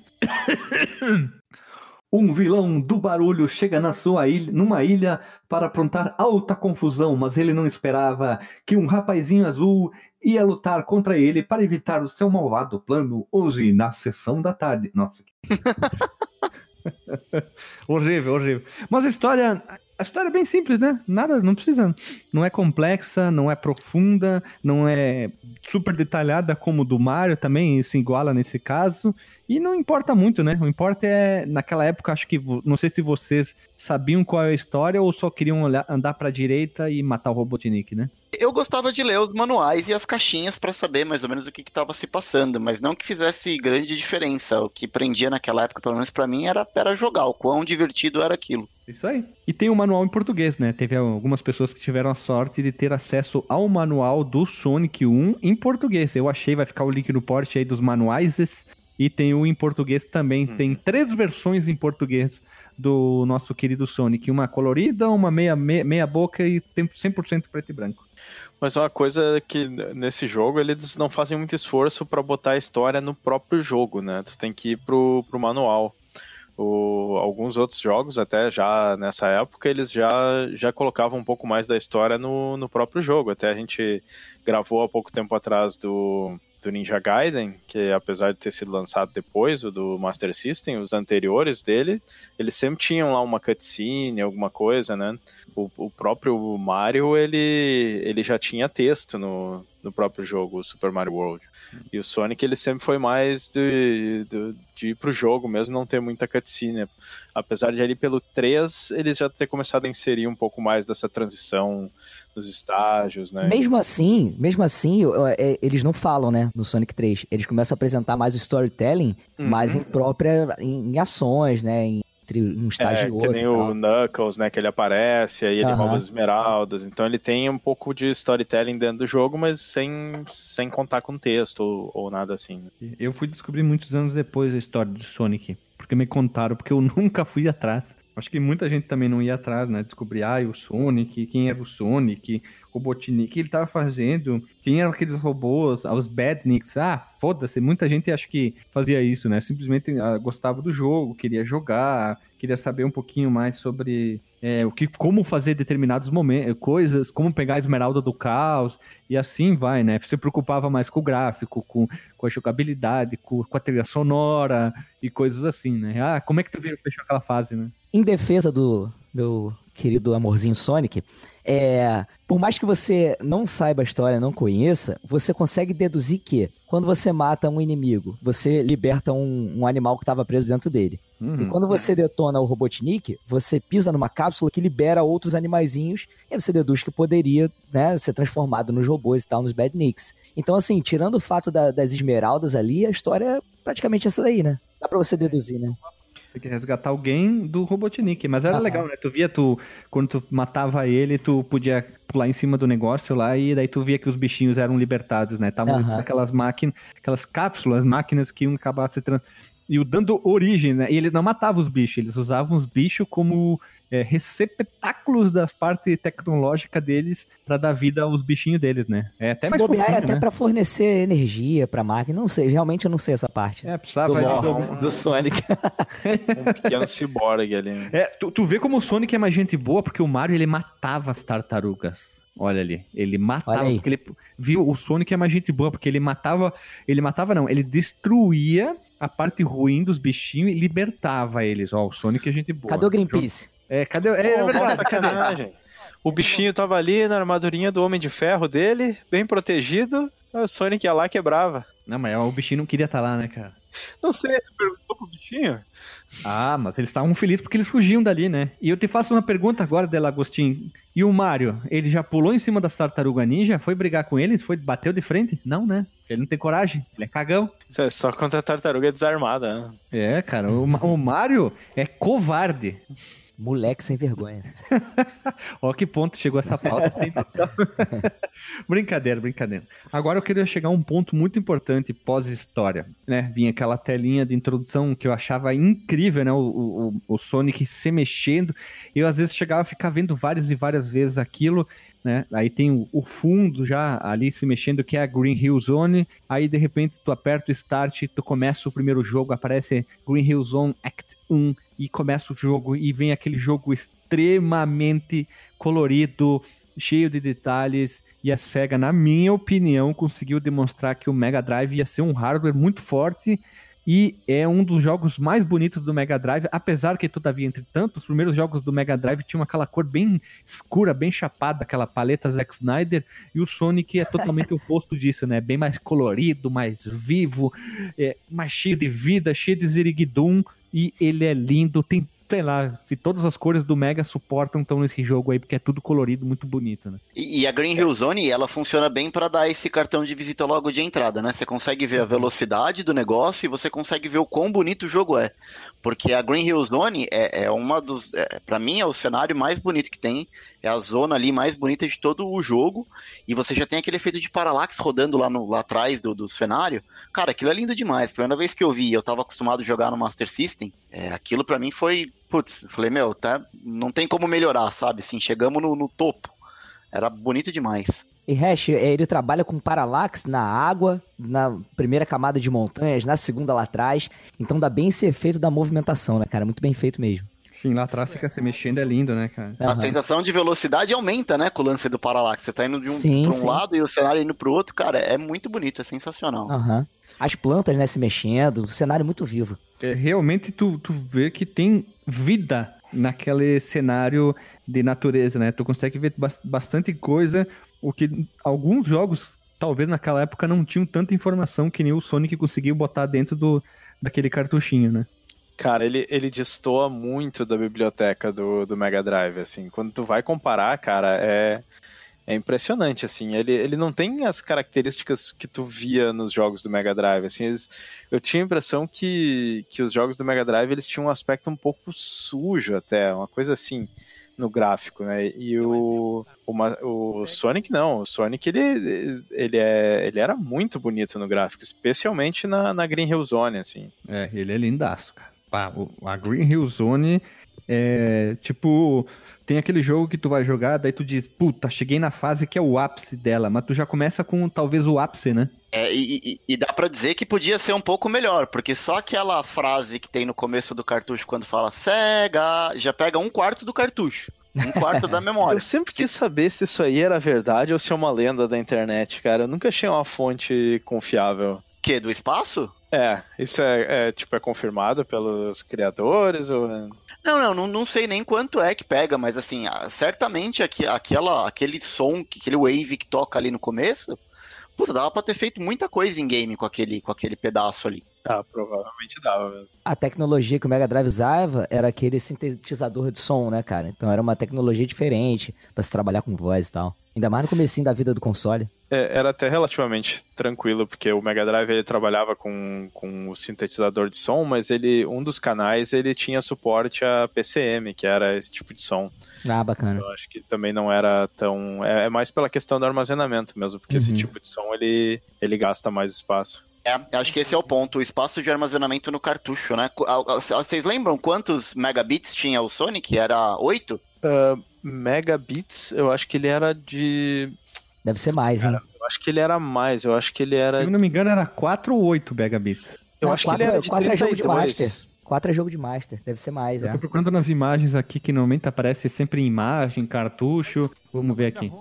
16 megabits aqui. Aí. Aí, ó. Com certeza uns 8 foi só para pro áudio. A jogabilidade, o mais importante do Sonic, quem tá acostumado a jogar com Sonic 2 em diante, aqui nós não temos o Spin Dash, que é aquele pra baixo e qualquer botão de pulo, que ele fica e pula. Aqui nós não temos essa funcionalidade. Tu tem que simplesmente botar para baixo, né, quando tiver em velocidade, descendo uma ladeira, enfim, tu consegue colocar para baixo e ele começa a girar. E aí sim, isso é uma coisa que também tem no, no Sonic 1 do Master, né? Não tem o Spin Dash, tem que simplesmente ficar girando de uma forma que, na minha opinião, que quem tá acostumado a jogar o Sonic 2, 3 em diante, é, sente um pouco essa falta na jogabilidade. Faz, Mas, né, faz falta. É. Quando tu bota pra jogar assim, tu tem que dar aquele abaixo e pula e nada acontece, cara. Padrão. Mas é, essa, essa mecânica, eu acho que ela é mais importante até pra você pegar a velocidade em determinados pontos, né? Porque às vezes você chega numa ladeira, alguma coisa assim, né? Ou um half pipe e você não consegue subir. Você tem que voltar lá atrás pra poder vir correndo e conseguir. Então eu acho que essa é a principal falta que o, o Dash faz, né? É, tu tem que ficar, às vezes, eh, correndo mesmo, né? Pegar um impulso, Aham. na... tu tem que ir pra esquerda, pra direita, esquerda, direita, aí tu começa a girar, né? Antes tu começa a correr normal, tu começa a girar, aí ele consegue alcançar certos lugares. Tipo, tu vai fazer o looping, tu tem que vir correndo, né? Pra passar o looping, senão ele não, né, ele não consegue atravessar, dar o giro completo, né? Tu sente muito falta disso. Tanto que tem muito ROM hack aí na internet que simplesmente adiciona essa funcionalidade no jogo e não muda mais nada no jogo. Só É. O, tem até uma versão que saiu pra mobile, né? Tem uns alguns aninhos já, que foi feita até pelo Christian Whitehead, que é quem fez o, o Sonic Mania. Eu acho que isso aí até que deu know-how pra eles fazerem é, esse jogo novo pra própria SEGA. Mas que ele coloca o jogo em widescreen, né? Então ele ocupa a telinha toda do celular, ainda é o jogo original. E ele coloca o Spin Dash também, né? Além da possibilidade de escolher o Knuckles e o Tails. Então, é, meio que resolve, entre aspas, aí, esse problema, né? Que não é um problema, é uma coisa que não tinha sido inventada ainda, né? É, é que o Sonic, na verdade, no, no primeiro jogo, ele tem só dois movimentos, né? Ele tem o pulo e ele tem o giro supersônico, que é quando você tá correndo, você coloca pra baixo e ele vira a bolinha. Isso. Só que a movimentação do Sonic, até ele pegar a velocidade, ele tem um pouco de inércia. Então a física do jogo essa- exige Isso, que você isso. pegue o- o- um, um certo espaço para você correr, para você atingir velocidade, para você subir ou fazer os loops, como a gente estava dizendo. E, e esse lance da inércia talvez seja a grande reclamação de muita gente, porque ele é meio travadão. Até ele começar a andar e pegar a velocidade, meu, ele parece um tanque de guerra. Quando ele sai do ponto zero até atingir a velocidade, né? Tem até aquela animaçãozinha, né? Você vê primeiro os pezinhos se mexendo, acelerando, não sei o que, até ficar aquela, aquela rodinha, né? De tão rápido, né? É, essa é uma reclamação que eu tenho, até que eu não gosto muito da jogabilidade do jogo, porque eu acho que o Sonic ele é um, ele é um personagem rápido, mas ele não é um personagem ágil. É que ele tava gordo. É, é a barriga, cara. Então, mas sobre isso aí é um comentário válido, sim, e realmente é uma das críticas assim, que eu tenho. Tanto que tu vê que em outros posteriores da franquia eles melhoraram um pouco essa aceleração do, do personagem, né? Uhum. A aceleração, o que, que Ele emagreceu, né? é, é a velocidade dentro de um determinado intervalo de tempo, né? Então o Sonic ele demora um pouco pra pra pegar no tranco. E a gente percebe isso principalmente subindo Mas tu acha que isso é um problema ou faz parte da evolução natural do, da jogabilidade? É, que ela vá se então, lapidando. uma evolução natural vai ocorrer, mas, tipo, por ser o primeiro jogo ainda, é, e já tendo em vista o que, o que eles melhoraram depois, acaba tornando não necessariamente um problema, mas talvez um, um, um- aspecto meio datado, né, do jogo, né? Tipo a falta do Spin Dash, por exemplo. Pra mim é um problema, cara. Eu tenho a sensação que o jogo não é tão responsivo, assim. Então eu- é uma coisa que, que me faz gostar menos do, do Sonic 1. Ah, não, isso também. Pra mim também. Pecadores! E quando, quando vai pras fases embaixo d'água, então. Aí, aí essa inércia, bicho. Aí vocês queriam que ele fosse o Schumacher, né? O Alonso. Não, mas, eh, mas é que o problema que tu já tem fora da água, ele, ele é E agravado. aumenta, ainda. né, né? Fica bem devagar. Mas tem bastante bolha de ar. Isso não podemos Não, reclamar. isso. E o, o lance da bolha de ar eu acho que é um negócio bacana, assim. Ele é, ele é interessante até, mas o, Uhum. Isso a questão é ele é mais mais sobre o. Ele é prova mais real que o Mario, porque o Mario respira, ele é tipo o cara do Waterworld lá, respira Olha mais aí. água. Olha Ah, aí, é, né? olha o defeito verdade. do Mario. Toma essa, Não, Mario. mas olha só, tanto que o, o Mario copiou isso depois, copiou na- naquelas, né? Pegou esse aspecto depois né? no Mario 64, tu, tu tem que pegar o, outras coisinhas pra, pra, pra não morrer né, embaixo d'água, né? Se eu não me engano, o Mario tem bolha de ar no Mario, no Mario 64, não tem? Olha ali, quem copia quem? Hã? E esse negócio da bolha, ele é interessante porque é, você tem bolhas o suficiente, né, saindo do chão, de, de espaços em espaços. Só que aí você fala assim, Sim. ah, meu irmão, acabei de pegar uma, vou ignorar essa daqui e vou passar direto. Cara, tu vai ser por causa disso. Aí começa aquela musiquinha do capeta e tu diz, né? Inclusive, tem até uns sprites que ainda estão na ROM e que não foram utilizados, de que o rosto dele ia mudar quando ele tivesse sem ar, né? Começasse a tocar musiquinha. Como se a bochecha tivesse estufada assim, meio que saindo uma lágrima do olho, sabe o que é? De, de Uhum. Fudeu. Ah, tá. Esse aqui iam botar, tipo, saindo sangue dos olhos dele, assim, daí se afogar. Não, mas isso faz parte da jogabilidade. É uma coisa que é muito legal. Tanto que muita gente lembra até hoje da jogabilidade embaixo d'água, né? Como ele fica com é, pesado, aquele, Aham. ele, ele pula mais alto, lógico, né? Tem o sistema das bolhas de água. Apesar de que nesse Sonic 1 de Mega, eu, eu tenho a sensação que tem muito mais bolhas que do Tem. Sonic 1 de Master.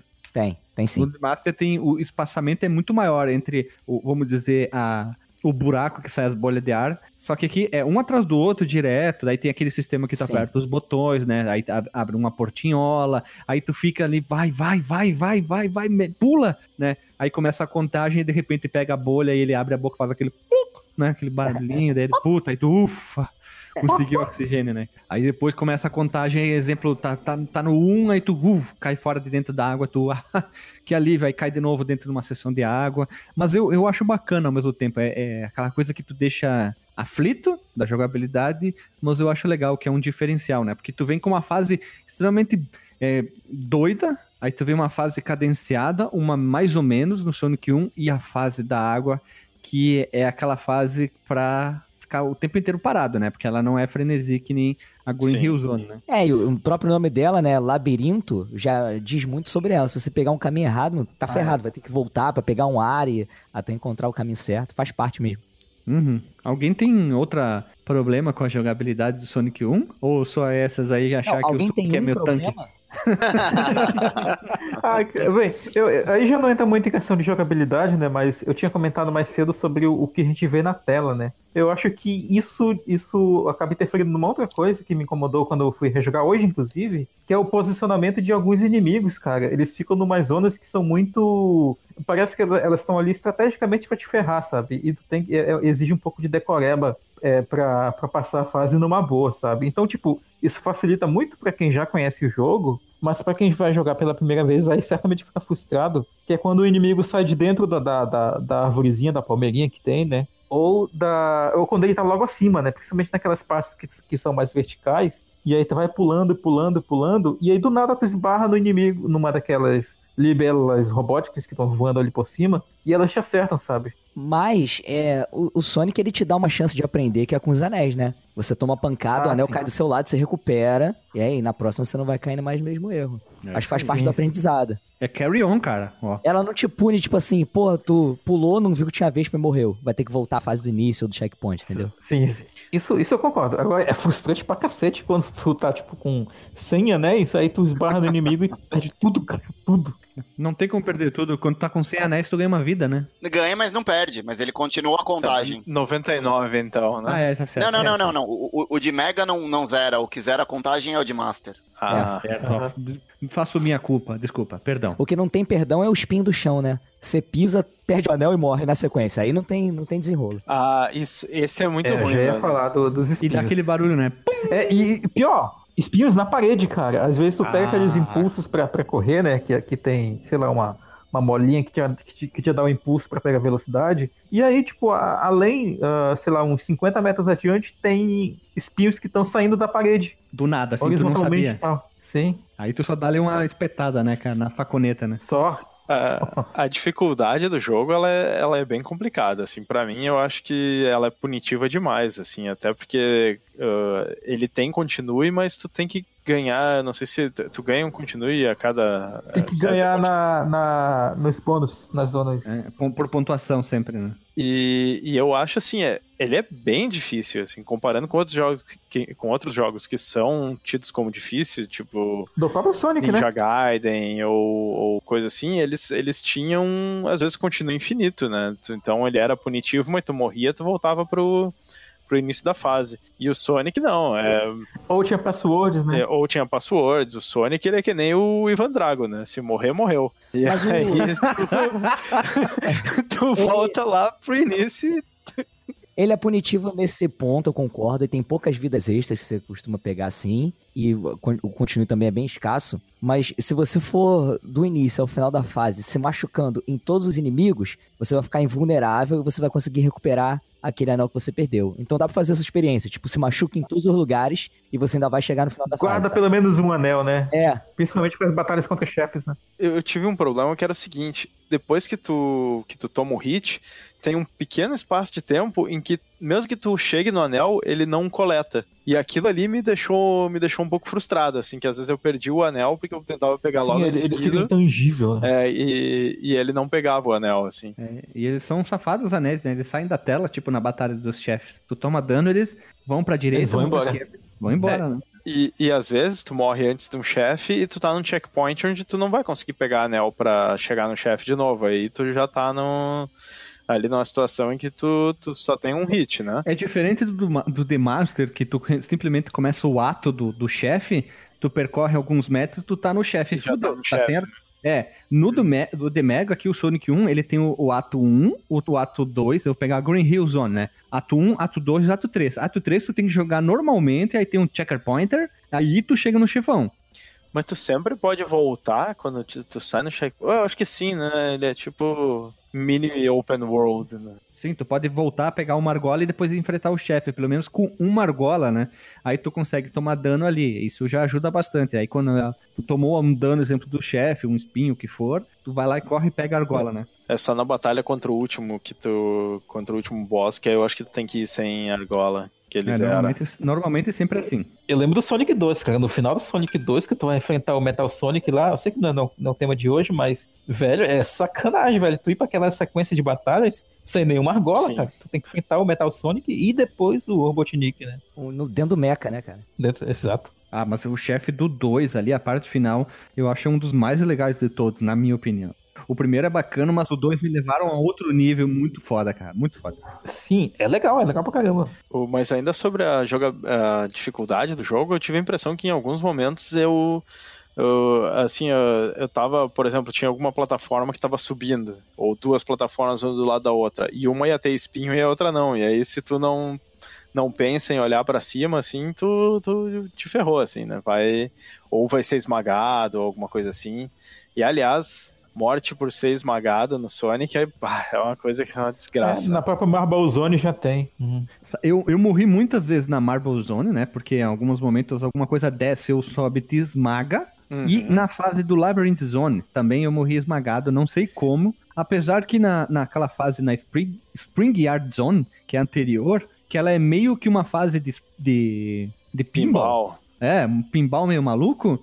Não tem momento de, esma- de esmagamento, mas nessas fases foram o que eu mais sinto. Não, eu consegui ser esmagado na Conseguiu? Spring Yard, porque tem umas plataformas que elas sobem e descem em assim, é, fora de sincronia, ou, ou dentro de sincronia, mas Ah, fora de tá fase, certo, tá sabe? certo, sim, E aí, sim. quando tu vai passar de uma pra outra, se tu não tá bem ligado, e, te- e teve uma hora que assim eu disse, cara, não, não, não podia ter me esmagado ali. E pá, já era, né? Já, já foi a vida. Tá certo, tá certo. Duas desce e uma sobe, né? É, exemplo, Sim. a do meio só. Tá certo, tá certo. E de- em cima também tem, aí se tu não vai rápido, tu é esmagado por elas, tá certo mesmo. Mas assim, pra, pra mim me divertir com o jogo, é, vai ter que ser é, save state no início da, do ato e sem dó, assim. E, e às vezes é save state no, no checkpoint. Pra, porque assim, é, eu acho que ele é, ele é punitivo demais, assim, pra. É, é, digamos assim, é, para aquela época funcionava, porque né, tu pegava um jogo e jogava a tarde inteira e tal. É, mesmo que tu tivesse que repetir, era aquela questão da, da dificuldade do, de estender o jogo de uma maneira meio artificial, mas acho que isso faz com que o jogo envelheça meio mal, assim, eu não eu não consigo assim dizer, ah, não vou chegar, vou parar agora, jogar do início ao fim e, e não vou usar save state ou alguma coisa Jogar assim. de boa, né? É. O Sonic, ele, ele, ele marca bem, assim, inclusive pra mim, na minha opinião, uma transição entre a, a época do, dos jogos que eram puramente baseados em arcade, né, que eram famosos na década de 80, até os jogos que vão ser mais voltados para o público dos consoles mesmo, né, que a gente vai ver a partir da, da década de 90, né, onde tu tinha jogos muito punitivos ali até o final da, da década de 80, que a gente comentou vários deles aqui, inclusive. E porque ele, ele tem muito isso, né, tipo, as sessões de plataforma deles são às vezes bem, bem difíceis e tem essas mortes aí que a gente já descreveu, mas ele tem já algumas mecânicas, como é o caso dos anéis, que vão, que vão servir para manter o jogador vivo, né, durante a fase e tal. Que, que infelizmente não, não, se mantém durante todo o jogo, né? Como a gente já comentou em alguns casos específicos aqui. Sim. Essa mecânica dos anéis, eu acho que ela é bem única do Sonic, né? Que tu, que tu ah, pega, sim. tu é atingido, tu pode é recuperar. É basicamente invencível, né? Enquanto tiver sem, sem é, com pelo menos um anel por perto. Sim. Tu consegue até atravessar uma sequência grande de espinhos quando tu toma o dano. Às vezes, tu toma o dano do, do fogo, espinho, exemplo, né? Tu consegue ainda caminhar e dar uns pulos, conseguir pegar um anel que tá em cima do espinho, conseguir andar mais um pouco, tomar um dano e sair da sequência de espinhos. O que é meio Sim. estranho, mas é bacana. Mas dentro da jogabilidade, nós não podemos esquecer que possui itens. O jogo possui alguns itens dentro de umas TVzinhas que ficam espalhados ao longo do jogo. Alguns ficam secretos, alguns ficam escondidos em determinadas áreas que tem que passar por trás do cenário, ou como na Green Hill Zone, ficam atrás da, da folhagem das plantas. Então nós temos a TVzinha do anelzinho que dá 10 anéis. Nós temos a TVzinha da Shield, que é um negocinho em azul brilhando, que é um escudo de proteção. Tu só perde ele quando tu for atacado, então em vez de tu perder argolas, tu perde ele. Nós temos a, a temos a cabeça do Sonic que dá mais uma vida, a, a TVzinha que fica umas estrelinhas como se fosse o espaço é invencibilidade, o Sonic fica temporariamente invencível e a música toca, que eu acho sensacional, né? Troca o tema, não fica a mesma coisa. E por fim, nós temos, nós temos a Power Chinela, que é um, a TVzinha que tem o Sonic, a, o pisante do Sonic, perdão, que deixa o Sonic completamente alucinado, chupando droga, ele vai muito rápido. E é bom quando tu pega a invencibilidade e a Power Chinela para ficar super foda junto Porra, com o Shield. Aí é, aí é maravilhoso. Aí é Goku Super Saiyajin 4. Né, não, é, não é Power Chinela, cara. É, é, é, a bota, é a bota do Schumacher na Ferrari, olha lá, vermelhinha. Uma curiosidade é que na versão beta ainda, se tu for olhar nas imagens que tem de pré-lançamento, tinha uma caixinha com a cara do Dr. Robotnik. E eu não lembro se tinha algum outro jogo do Sonic onde tinha uma caixinha que se tu destruía, tu perdia anéis. Vocês lembram de alguma tem, coisa tem. desse tipo? Que eu acho que eu joguei um jogo assim, mas eu não lembro qual que era. Acho que o próprio Sonic 2 já tem, cara. O 2 já tem esse? Não sei se eu tô confundindo com a Cassino Night que você faz o, o jackpot de Trijobotnik. Ah, aí tu perde, né? Mas acho que eu tenho alguma coisa na, na, memória, assim, cara, de um. Talvez tenha sido algum dos do Master. Sim, não, não do, do The Mega mesmo, na Consumer lá, Electronic 91, foi apresentado o, o, o, beta do Sonic, que tinha uma caixinha com a cara do Sonic, do Robotnik que dava dano. E toda a jogabilidade era um pouco diferente, a movimentação do Sonic era diferente, ele tava, parecia com dor nas costas, o pulo dele era diferente, não era um pulo Normalmente tu pula ele fica girando, né? Ele pula normal, com o corpo ereto. É, ele já ele tinha uma movimentação bem diferente. Mas daí mais tarde eles apresentaram uma outra beta do jogo e aí é mais parecido com o que a gente tem hoje, né? A movimentação do Sonic, ele pulando, é, é, ele girando, né? Aquela movimentação dele é muito mais parecido do que a gente tem hoje, né? Mas as primeiras beta que apare... a, eles demonstraram era bem diferente e tinha essa caixinha do Sonic, quer dizer, com a cabeça do Robotnik Sonic. Era, era bem diferente. Né? Eu acho que esse monitorzinho aparece no Sonic Mania. Se bobear, é até uma homenagem a esse que não foi utilizado. Eu não tô conseguindo lembrar mesmo, cara. É, eles vão deixar por deixar, né? Desculpa aí, ouvintes. Eles sempre usam, eles sempre usam alguma coisa, né? Sempre ficou, se ficou de lado, eles anotam um post-it e deixam na parede, usar mais tarde, né? Eu acho que a gente não falou na, parte de jogabilidade sobre. Eu não sei se vocês querem deixar para o fase a fase, mas tem a jogabilidade da fase de bônus, né? Ah, pode ser no fase a fase, né? Pode ser, pode ser. Então, eu acho que trilha sonora é, é acho que é chover no molhado falar sobre, falar sobre trilha sonora do Sonic, né? Muitas músicas é... são famosas, né? É, todo mundo conhece, principalmente Green Hill Zone, que a gente citou em, em, na, na, própria Rádio Fliperama sobre músicas de primeira fase e músicas, as duas músicas, as duas rádios que a gente gravou sobre Sonic. É meio, é meio bobagem, né? A gente falar, ah, vamos falar sobre a trilha. Todo mundo já conhece sobre trilha do Sonic. É a mesma coisa como falar sobre a trilha do Chrono Trigger, falar sobre a trilha, agora me fugiu todos os jogos que tem trilha legal. Zelda, é, o- Zelda. os- Skyrim, Final Fantasy. o Final Fantasy, né? Todos esses jogos é, bo- é bobagem ficar né, repetindo, mas mesmo assim a trilha do Sonic é muito boa, apesar que eu prefiro do Sonic 1 The Master. As trilhas do Sonic 1 The Master são todas músicas melhores, Não, uma são melhor que a outra. Boas, cara. São boas e, e, e ainda digo mais, são feitas pelo Yuzo Koshiro do Mega Drive, né? A, do, a dos Master, do Master. Master, Master. A do Master é. A trilha É, a sonora do Mega é, é- impecável. A do Mega é boa, mas a do Master é melhor. É, a música da Bridge é uma das minhas favoritas do Sonic, assim, de todos os tempos. Bridge Zone, né? É muito foda, cara. Que trilha sonora. Eu, eu, eu posso dizer assim, ó, sim, fácil, fácil. Se essa trilha sonora do Master tivesse no Mega, o jogo ganhava mais pontos pra mim. É, mas tem uma coisa que, que a gente pode dizer com certeza é que a, a- a trilha sonora dos jogos do Sonic, por pior que seja o jogo do Sonic, que a gente sabe que, principalmente recentemente, a gente teve jogos que não eram tão bons, mas ainda Na assim a trilha sonora é, é meio que unanimidade, né? A trilha sonora acaba não decepcionando nunca, né? É, eu vou É dizer que a trilha sonora do Sonic 1, o, a da Green Hill Zone é sensacional. E, e eu, eu lembrava muito das músicas, só que eu, eu sempre lembro das músicas do 2 e do, e do 3, que, que eu acho fantásticas.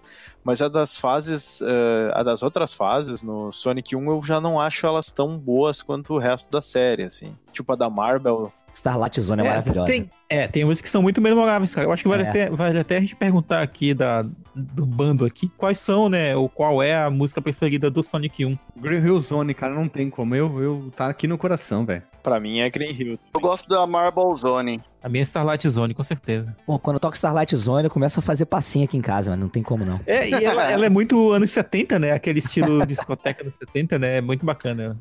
A Green Hill, ela é mais marcante, né? Disparada. Mas eu gosto Sim. bastante da Starlight também. É diferenciada. A, a Marble Zone também é muito boa, eu gosto muito dela. Eu não gosto muito da Starlight, cara. Até fui ouvir de novo agora pra ter certeza. Ela parece meio. Puta, como é que eu vou dizer, cara? Parece que tá tocando num, num, num bingo, alguma coisa assim, cara. Eu vou tocar essa música num bingo e ver o que as pessoas acham. Tem um ritmo meio estranhozinho. Sei lá, tocando num, num evento de velho, assim, não sei o que dizer o que é, alguma Faz coisa. experiência, cara.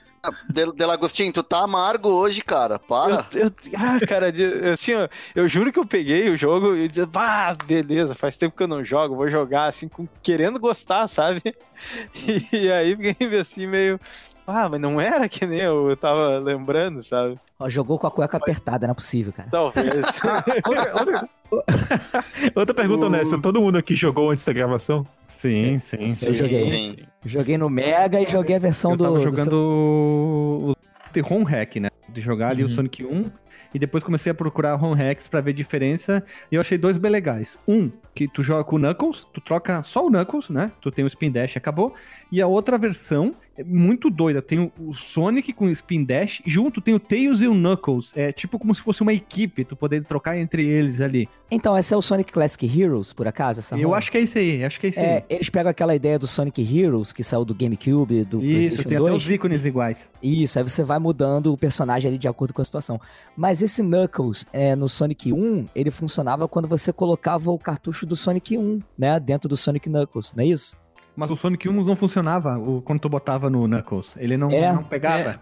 Eu não me lembro. Cara. dois, Aí fizeram um home hackzinho, né? Só trocaram Ah, o tá. Sonic, a TVzinha também tem o, a cabecinha do, do Knuckles. Aham. E também quando tu termina a fase, aparece a, a- naquela, naquele placar, aparece o Knuckles também. Eles trocaram tudo. Só que daí tem toda a jogabilidade do Knuckles, né? Aquele, Aham. aquele poder planar, ele poder escalar e Pendurar poder dar o dash. E ficou bem legal mesmo. Eu conseguia terminar a Green Hill Zone mais rápido ainda do que normal, normalmente tu, tu terminaria com o Sonic, já que tu spin dash, né? Tu atravessa a, frase, a fase em 20 segundos tu termina a fase, né? pra matar o chefe é muito rápido também. Mas é só uma, uma brincadeira, né? Como não é um jogo oficial, mas vale a pena aqui citar. Esse Sonic, esqueci o nome ali, Super Heroes, como é que é o nome, JP? É Sonic Classic Heroes. Isso, isso aí um dia eu vou citar no, num, num home hack a gente gravar que eu achei muito legal mesmo. Até quando tu pega o campo de força, os três pegam o campo de força. Vai ficar também o link no post do manual brasileiro, japonês, europeu, é o, o manual do Sonic Jump do Saturno, que tinha o manual do 1 e o manual da Steam,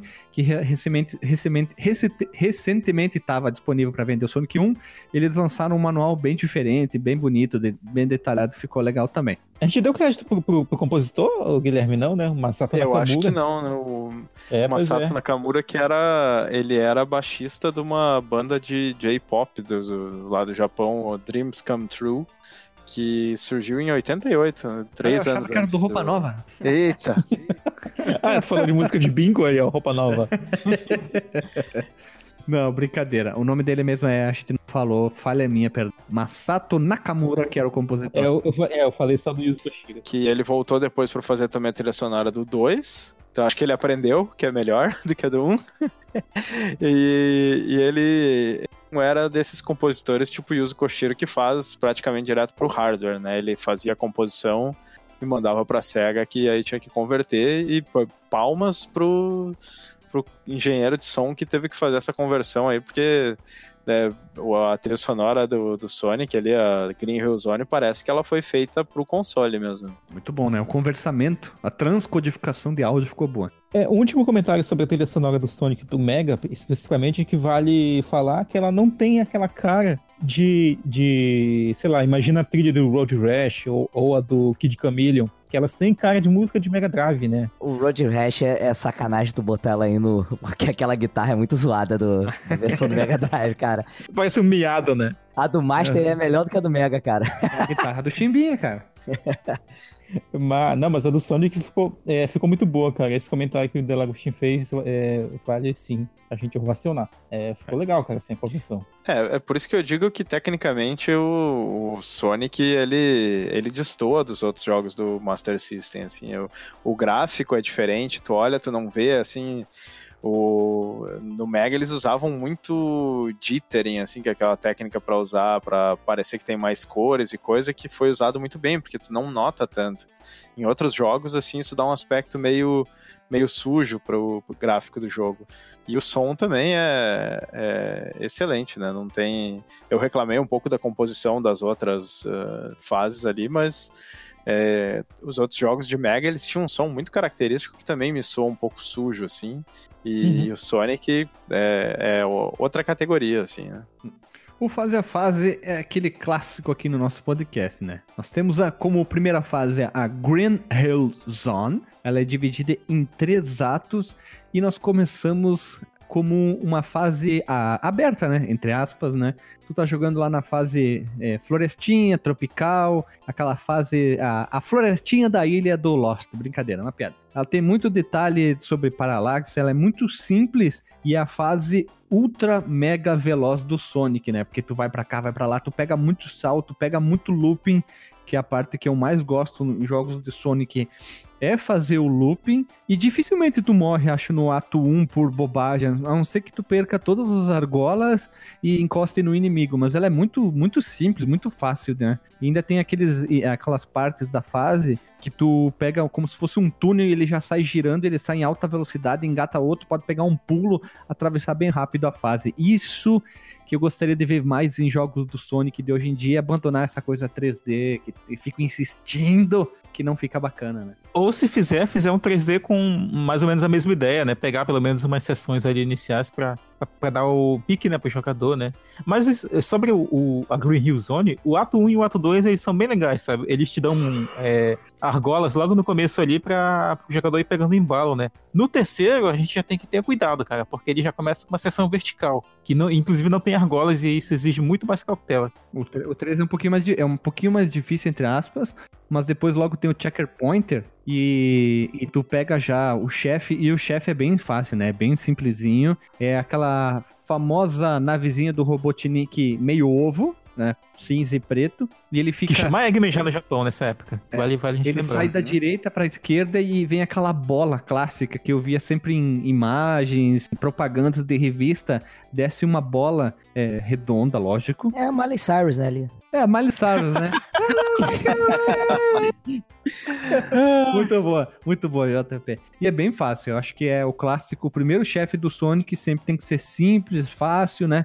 Pular, bater nele e acabou. Eu acho que a trilha sonora é legal, a jogabilidade é simples, tem todas as mesmas sequências da, da fase inteira.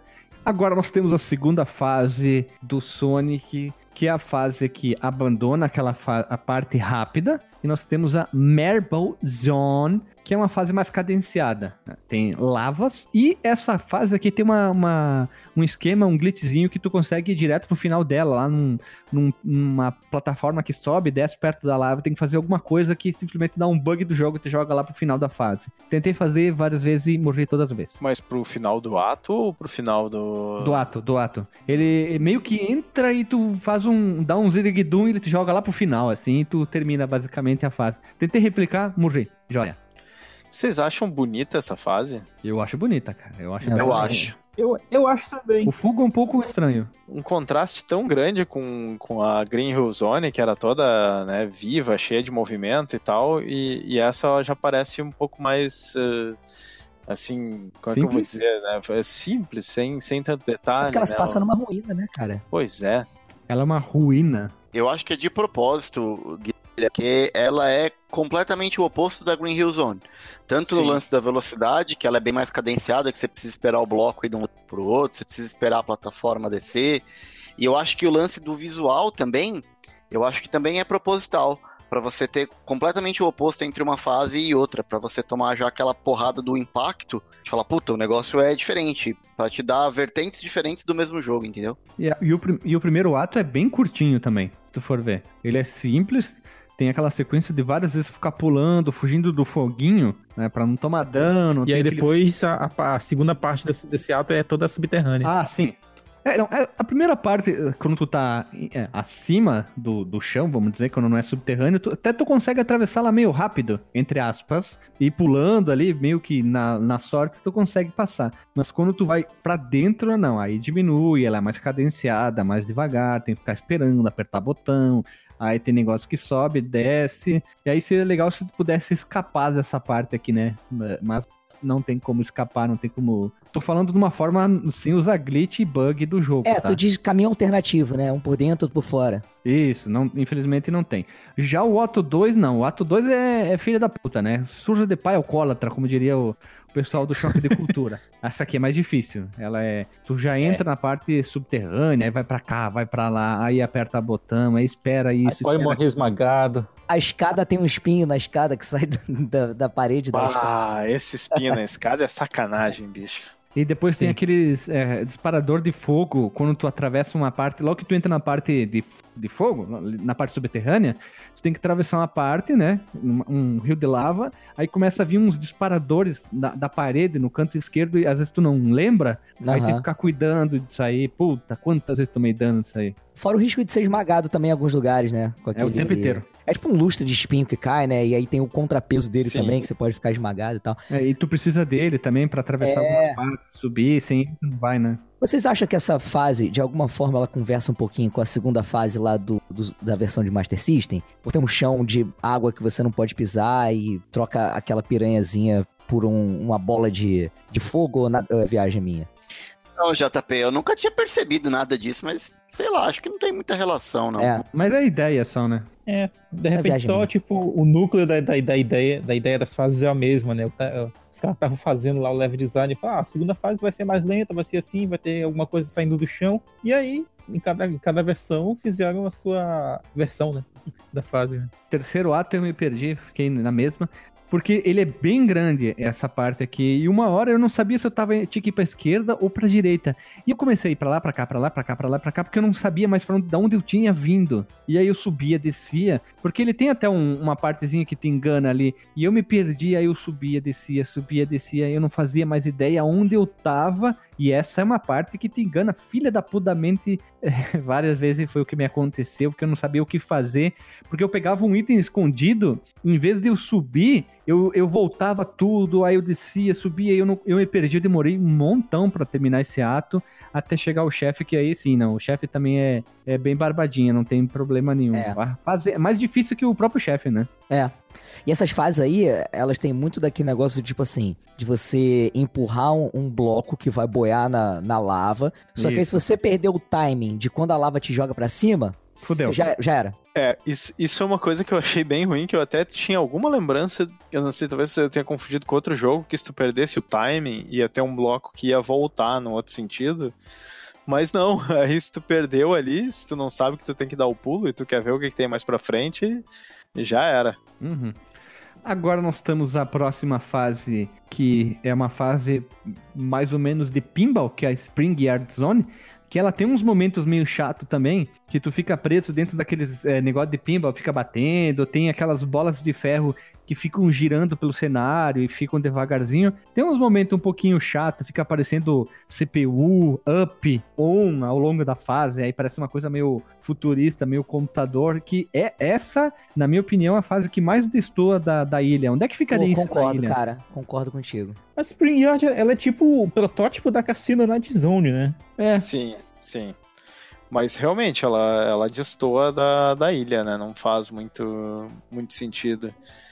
Quer dizer que tem uns, um frame, meio frame gigante dentro da é, ilha. falar deve ser onde, sei lá, o Robotnik é, distribuía os robôs dele.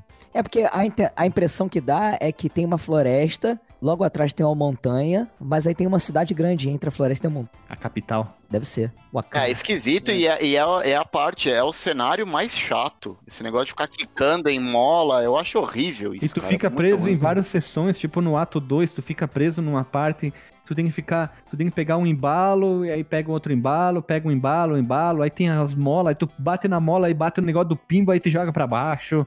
Ah, E, isso irrita um pedaço, assim. E é a fase que não, não é legal, não, no jogo, não. Essa é aquela Essa é a que única fase. Essa é a única fase que eu não gosto da música desse jogo, Spring Yard Zone. Eu não acho tão ruim a música, eu acho a fase em si mesmo é, complicada. Tipo, no ato 2, logo que tu começa, tu já cai num negócio ali, tem que ficar pegando embalo, tu pode ir por cima, por baixo. E é aquela fase que quando eu jogo, eu digo, puta, vai, vai, vai rápido, vai rápido pra terminar logo, que eu não que eu quero passar dessa fase aqui, que eu não quero nem ver ela mais na frente. Sim. É, depois disso até ela, é, ela não tem nenhum carisma, assim, dá, tipo, não é uma fase memorável, né?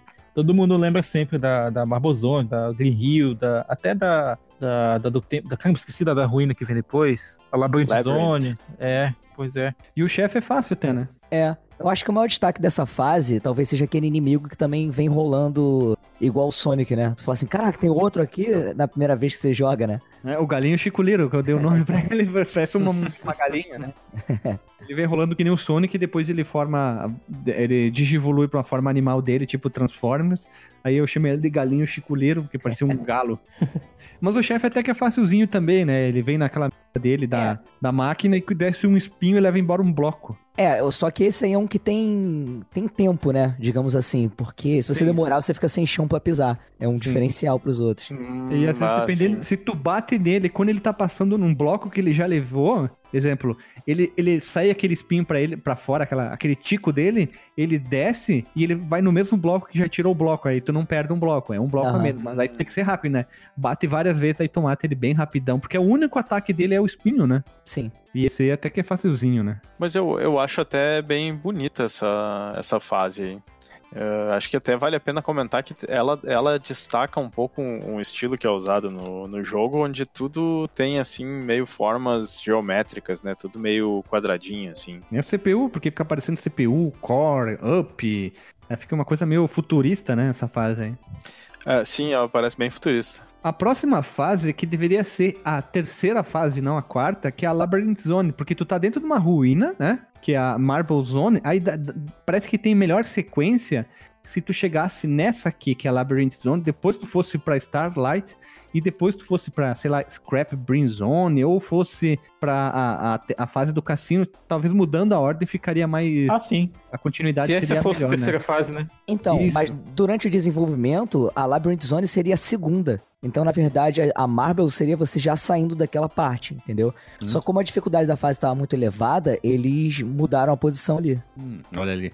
E essa fase é a primeira que tu vai encontrar várias sessões de água, mas não é difícil. O primeiro ato ele é bem de boa, tu, tu vai andando na boa, não tem nada que possa te complicar, apesar que ela possui, ela possui dois caminhos, né? Pode ir uma, uma, uma sessão mais ou menos na metade, pode ir por cima ou por baixo, apesar que eu sempre vou por baixo, porque é mais difícil ir por baixo por causa da água, né? É, e tem que ficar pegando bastante bolhas de oxigênio para respirar, mas o primeiro ato é de boa, consegue fechar ele sem estresse nenhum. Tu toma pouco dano, só cuidar com os espinhos. Fora isso, tu vai de boa, né? É, o problema começa a ficar a partir do segundo ato, porque a partir do segundo ato o caminho já é um pouco mais complicado e você tem alguns switches, alguns botões que você precisa apertar e eles ficam escondidos atrás de monitor. Então você precisa pegar o, a caixinha para ativar o botão para liberar a passagem, né? A criança que fica, que pega pra jogar, fica escorregando pra sempre naquele tubo água, logo É. no início do segundo ato, né, cara?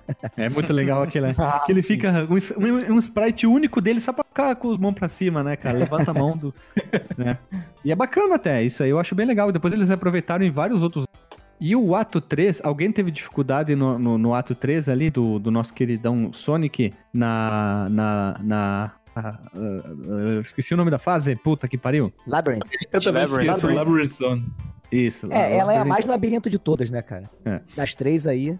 E nós chegamos ao terceiro ato, que é o maior de todos. Esse sim é grandão. Esse, esse é sem vergonha pra caramba, o terceiro ato. Não sei se Ah, não, vocês desculpa. tiveram a mesma. Você que você tava falando do terceiro já é. O, te- o- na verdade, o segundo é, é mais de boa mesmo, mas o terceiro é, que é.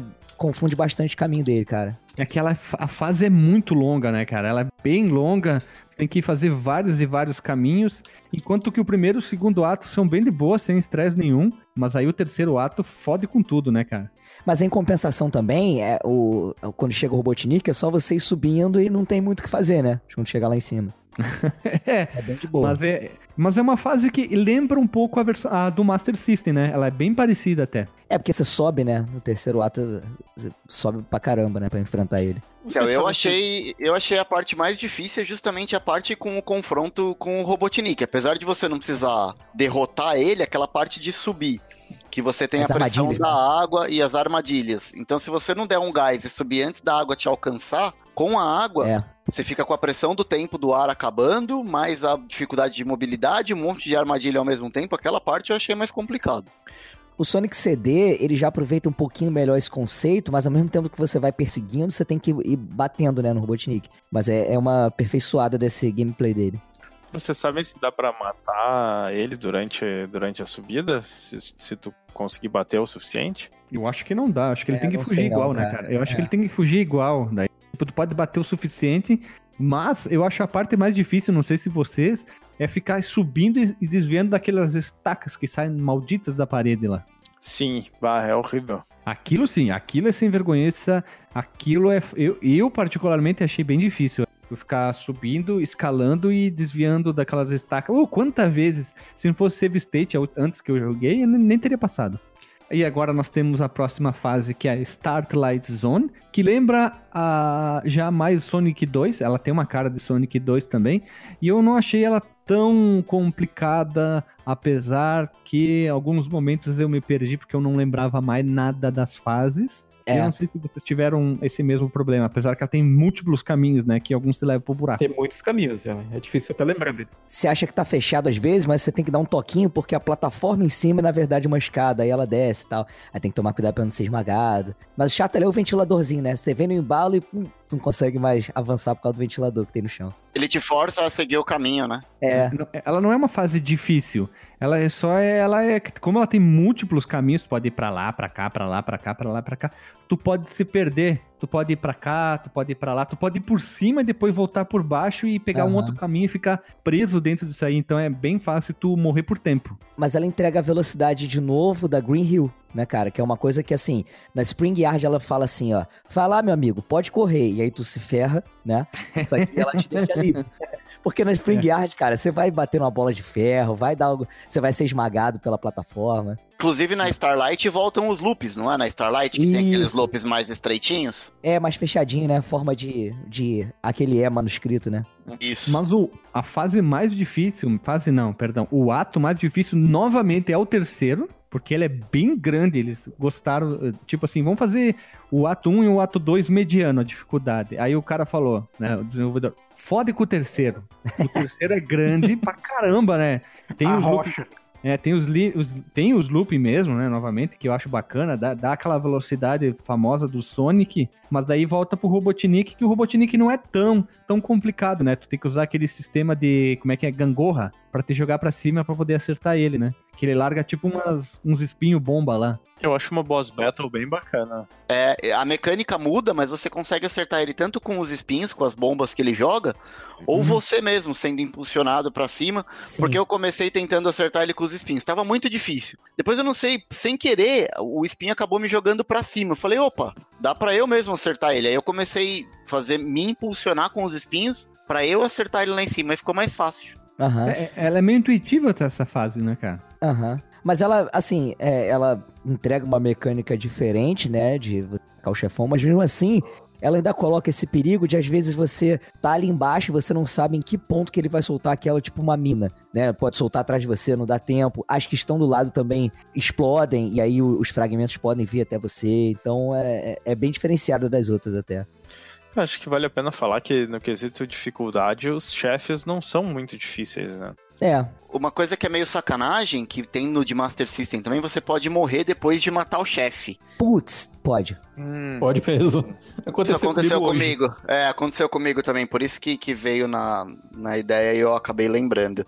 Você pode morrer com a explosão da bomba depois que você já matou ele, né, cara? É meio- Aham. E até na do, do, do Robotnik da Spring Yard, que ele tira o chãozinho, você explode ele, mas se você pisar ali onde não tem mais chão, já era, né? Sim.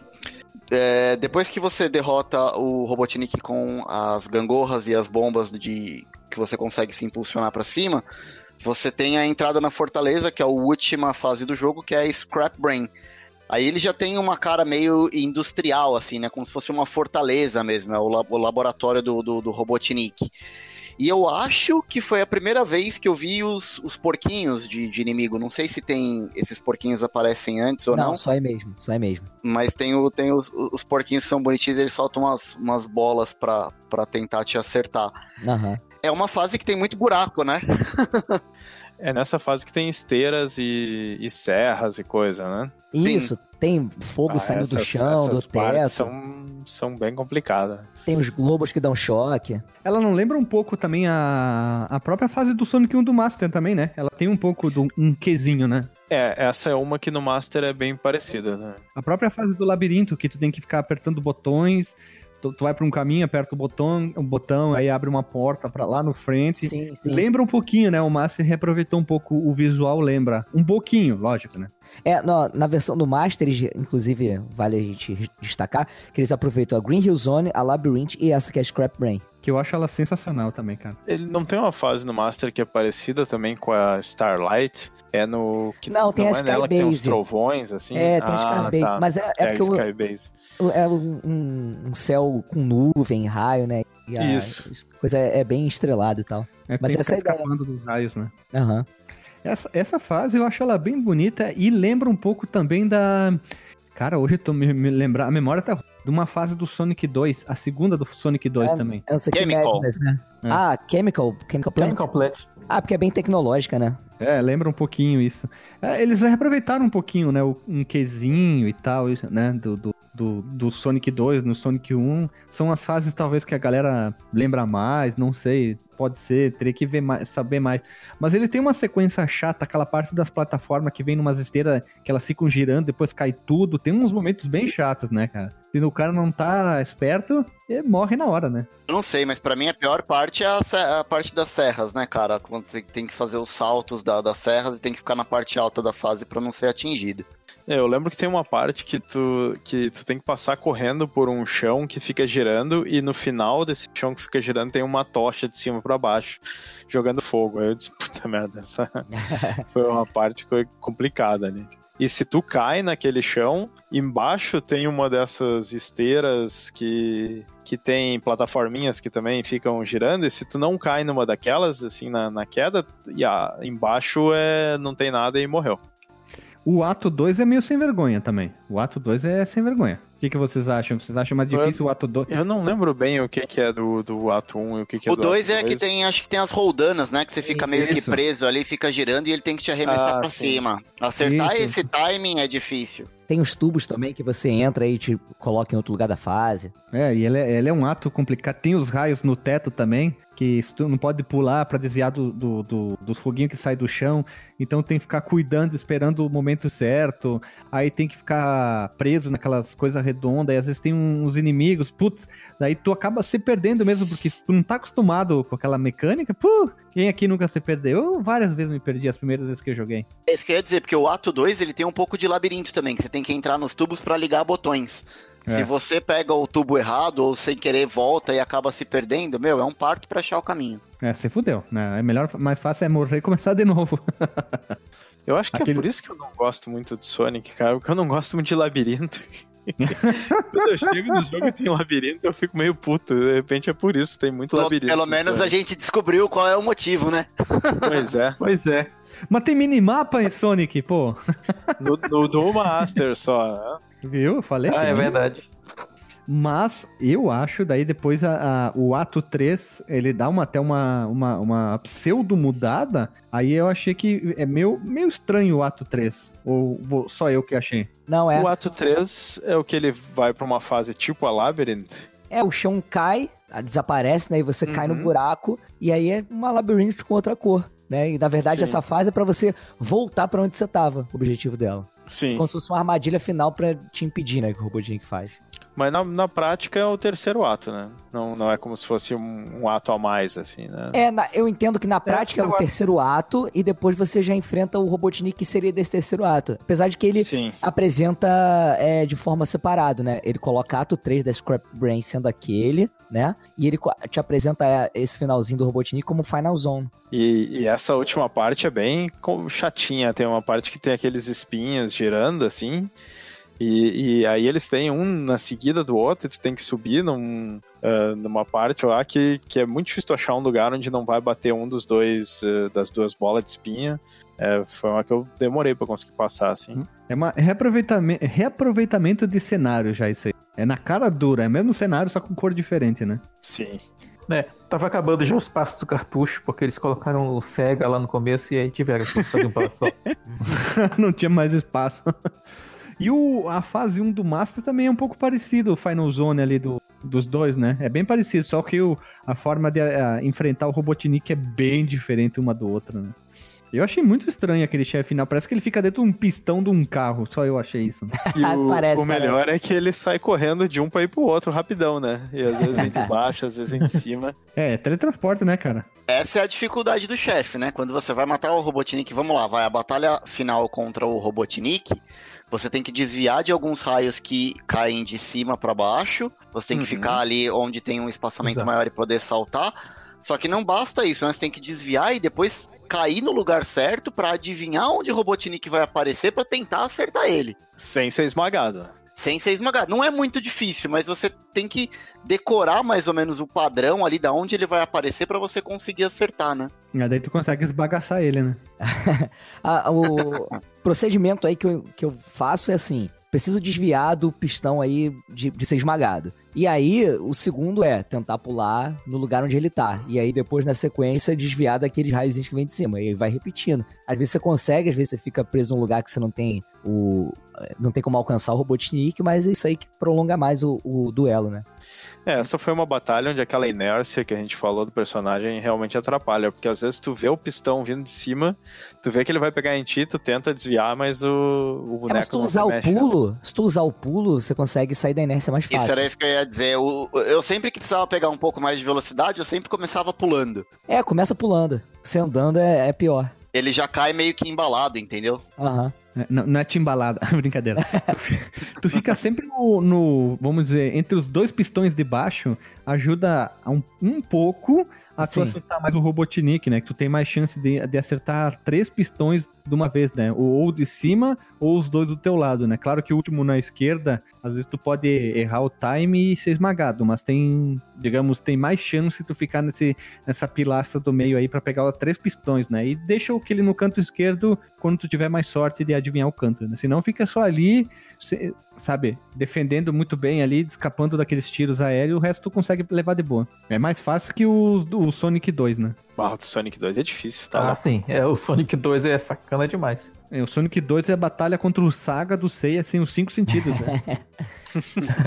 Bem isso aí, cara. É tipo isso, né? E o Seiya ainda tem que ganhar, porque ele não tem nada, né, cara? É, é tudo tem que ir na unha, no pelo contra ele, né?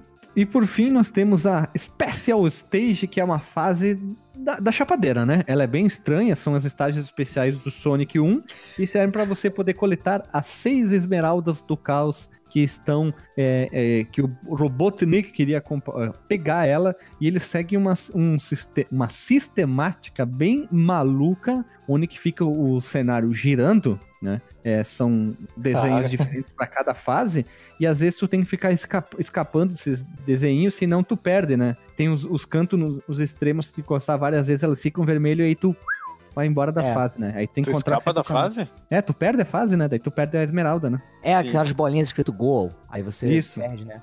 Eu não É. consigo entender por que, que tá escrito goal na bolinha, se goal é tipo objetivo. É, É, é, perde, né? Mas é pega ratão, né, cara? É go all. Vai todo mundo.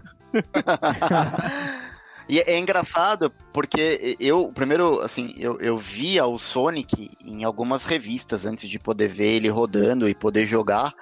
E tinha umas fotos, eu lembro claramente, assim, de ver algumas fotos do Special, do Special Stage. E, e como eu achava aquilo lindo, eu achava o máximo ver aqueles peixes animados ali no fundo.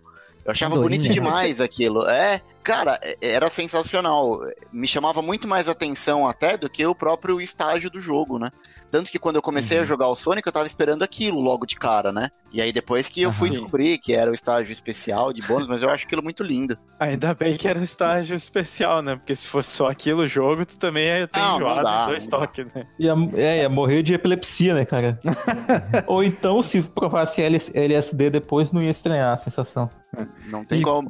E vocês podem ver como o Sonic 1, 2, 3 e Knuckles, é, a jogabilidade é igual, só que bônus stage muda tudo, né? Ah, sempre muda, né? Sim. É, eles Diferente. mudam totalmente a jogabilidade, de, é, totalmente uma diferente da outra, né? Das, as bônus stage de fase, ah, Sonic Blast também, Sonic 3D Blast, quer dizer, sei lá, O CD aqueles que tem outros- os OVNIs, né? Que foi aproveitado É, no muito doida, né? Sempre deveria ter um departamento de criação de bônus stage, né? Vocês perceberam no trailer do filme do Sonic que tem uma referência a. Porque assim, na verdade, o, o, o Special Stage é como se fosse uma dimensão paralela, né? É uma outra dimensão fora da ilha. Sim, Por sim. isso que você Sim. pula dentro daquela argola grande e você é teletransportado É um pra essa outra né, dimensão. argola. Isso, é um portal. E no trailer do filme de Sonic tem, né? Você vê uma hora que eles estão caindo assim. Acho que o Sonic Ah, joga uma uma argola, assim, que ela né? aumenta pf, pra tra- teletransportar eles. É um portal que vai pra outro lugar, né? Que doido. Muito youtuber grande com milhões de inscritos falou que aquilo lá era uma. Não tinha nada a ver com o jogo do Sonic, em nenhum momento tu usava argola pra se teletransportar. Pelo pegava- contrário. Tu só, tu só capturava as argolinhas, sabe? É isso aí, né? Youtuber grande que fala asneira é o que mais tem no É na uma das né? poucas coisas que aparece no, no filme que realmente faz algum Que sentido. faz sentido com o jogo. Fora ele correr, né? Fora ele correr girar, Sim. que é o padrão, né? Mas tu vê, né, cara? YouTube aí tem de monte pra falar bobagem, né? Normal. Mas é, eu acho muito difícil pegar as esmeraldas no Sonic, cara. Em todos eles, é, eu sempre tive muito problema com, com essas fases de bônus, assim. Mas eu acho que essa daí é a mais ingrata, porque às vezes a fase tá girando e você não consegue escapar do gol. Apesar de ter aqueles botõezinhos de reverse, né? Porque a ideia da fase é você conseguir ir pro lugar que você quer, que é o mais difícil de tudo, né? Sim. Ah, mas o- é. os botões de reverse mais atrapalha do que ajuda. É. Sim. E- Porque e- você e costuma passar neles duas vezes, né? A que você pois quer e é. a que você não quer. E aí, pô, volta tudo pra onde tava. Sem contar que a partir da terceira esmeralda, o terceiro bônus stage, é difícil achar o caminho. Porque a fase É. girando, às vezes você não sabe pra onde você tem que ir. Você acha que é por um lugar, quando você vai ver, tá, na- tá saindo da fase. Mas É. o Special Stage 4 e 5 é um. Parece uma cobra, cara, uma tênia, porque é um caminho gigante até chegar, digamos, num canto que é o específico onde que ela fica. É complicado pra burro. Tu, se tu não tem ideia pra onde ir, parece que tu tá andando em círculo o tempo inteiro, né? É muito chato isso. Aham.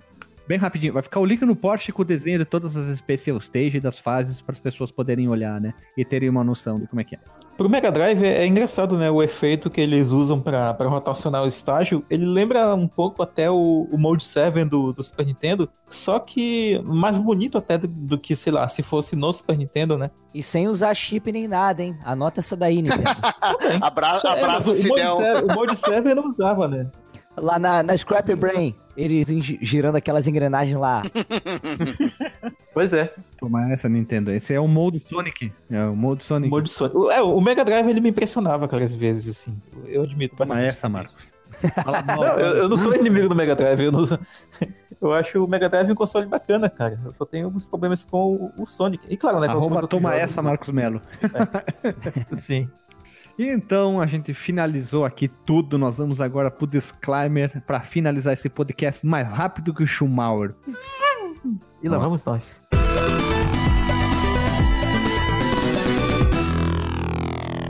Vamos pro disclaimer agora com essa turma, turminha do barulho aqui. Hash, qual é o teu disclaimer do nosso podcast de hoje? Bom, fazia tempo que a gente não gravava um jogo, é, um clássico aí, uma figurinha carimbada. A gente costuma gravar muito jogo underground, pouco conhecido. É, é, lá do B. Mas eu acho que foi uma boa escolha. O Sonic, eu acho que. Apesar de, de ter alguns problemas, como a gente falou, o primeiro especificamente, eu ainda acho que ele é um bom jogo e ele, para quem quer conhecer e quer começar, eu acho que é por aí que tem que começar, independente dos problemas e das evoluções que ele teve futuramente, eu acho que esse jogo precisa ser conhecido e precisa ser jogado até hoje. Então, joguem, quem não teve oportunidade de jogar na época, ainda é um bom jogo, precisam conhecer, é, é obrigatório para quem quer se aprofundar. É isso aí. Ótimo disclaimer. Pareceu o Alexandre falando no final agora. Jogão e deve ser jogado. É aquele, aquele disclaimer genérico, se tu tirar o nome do jogo, adapta em qualquer jogo.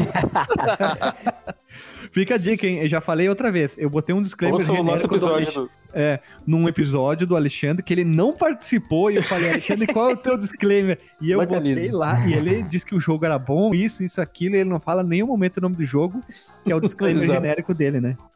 Já sabe, né? Se tu não quer que teu disclaimer seja reutilizado, tem que falar o nome do jogo no disclaimer. Não, mas ele tinha falado o nome do jogo no anterior, eu só falado. cortei ele falando Ah, o nome e cortou o nome? E ficou genérico. E Deu, deu pra usar Sim. sempre aquilo.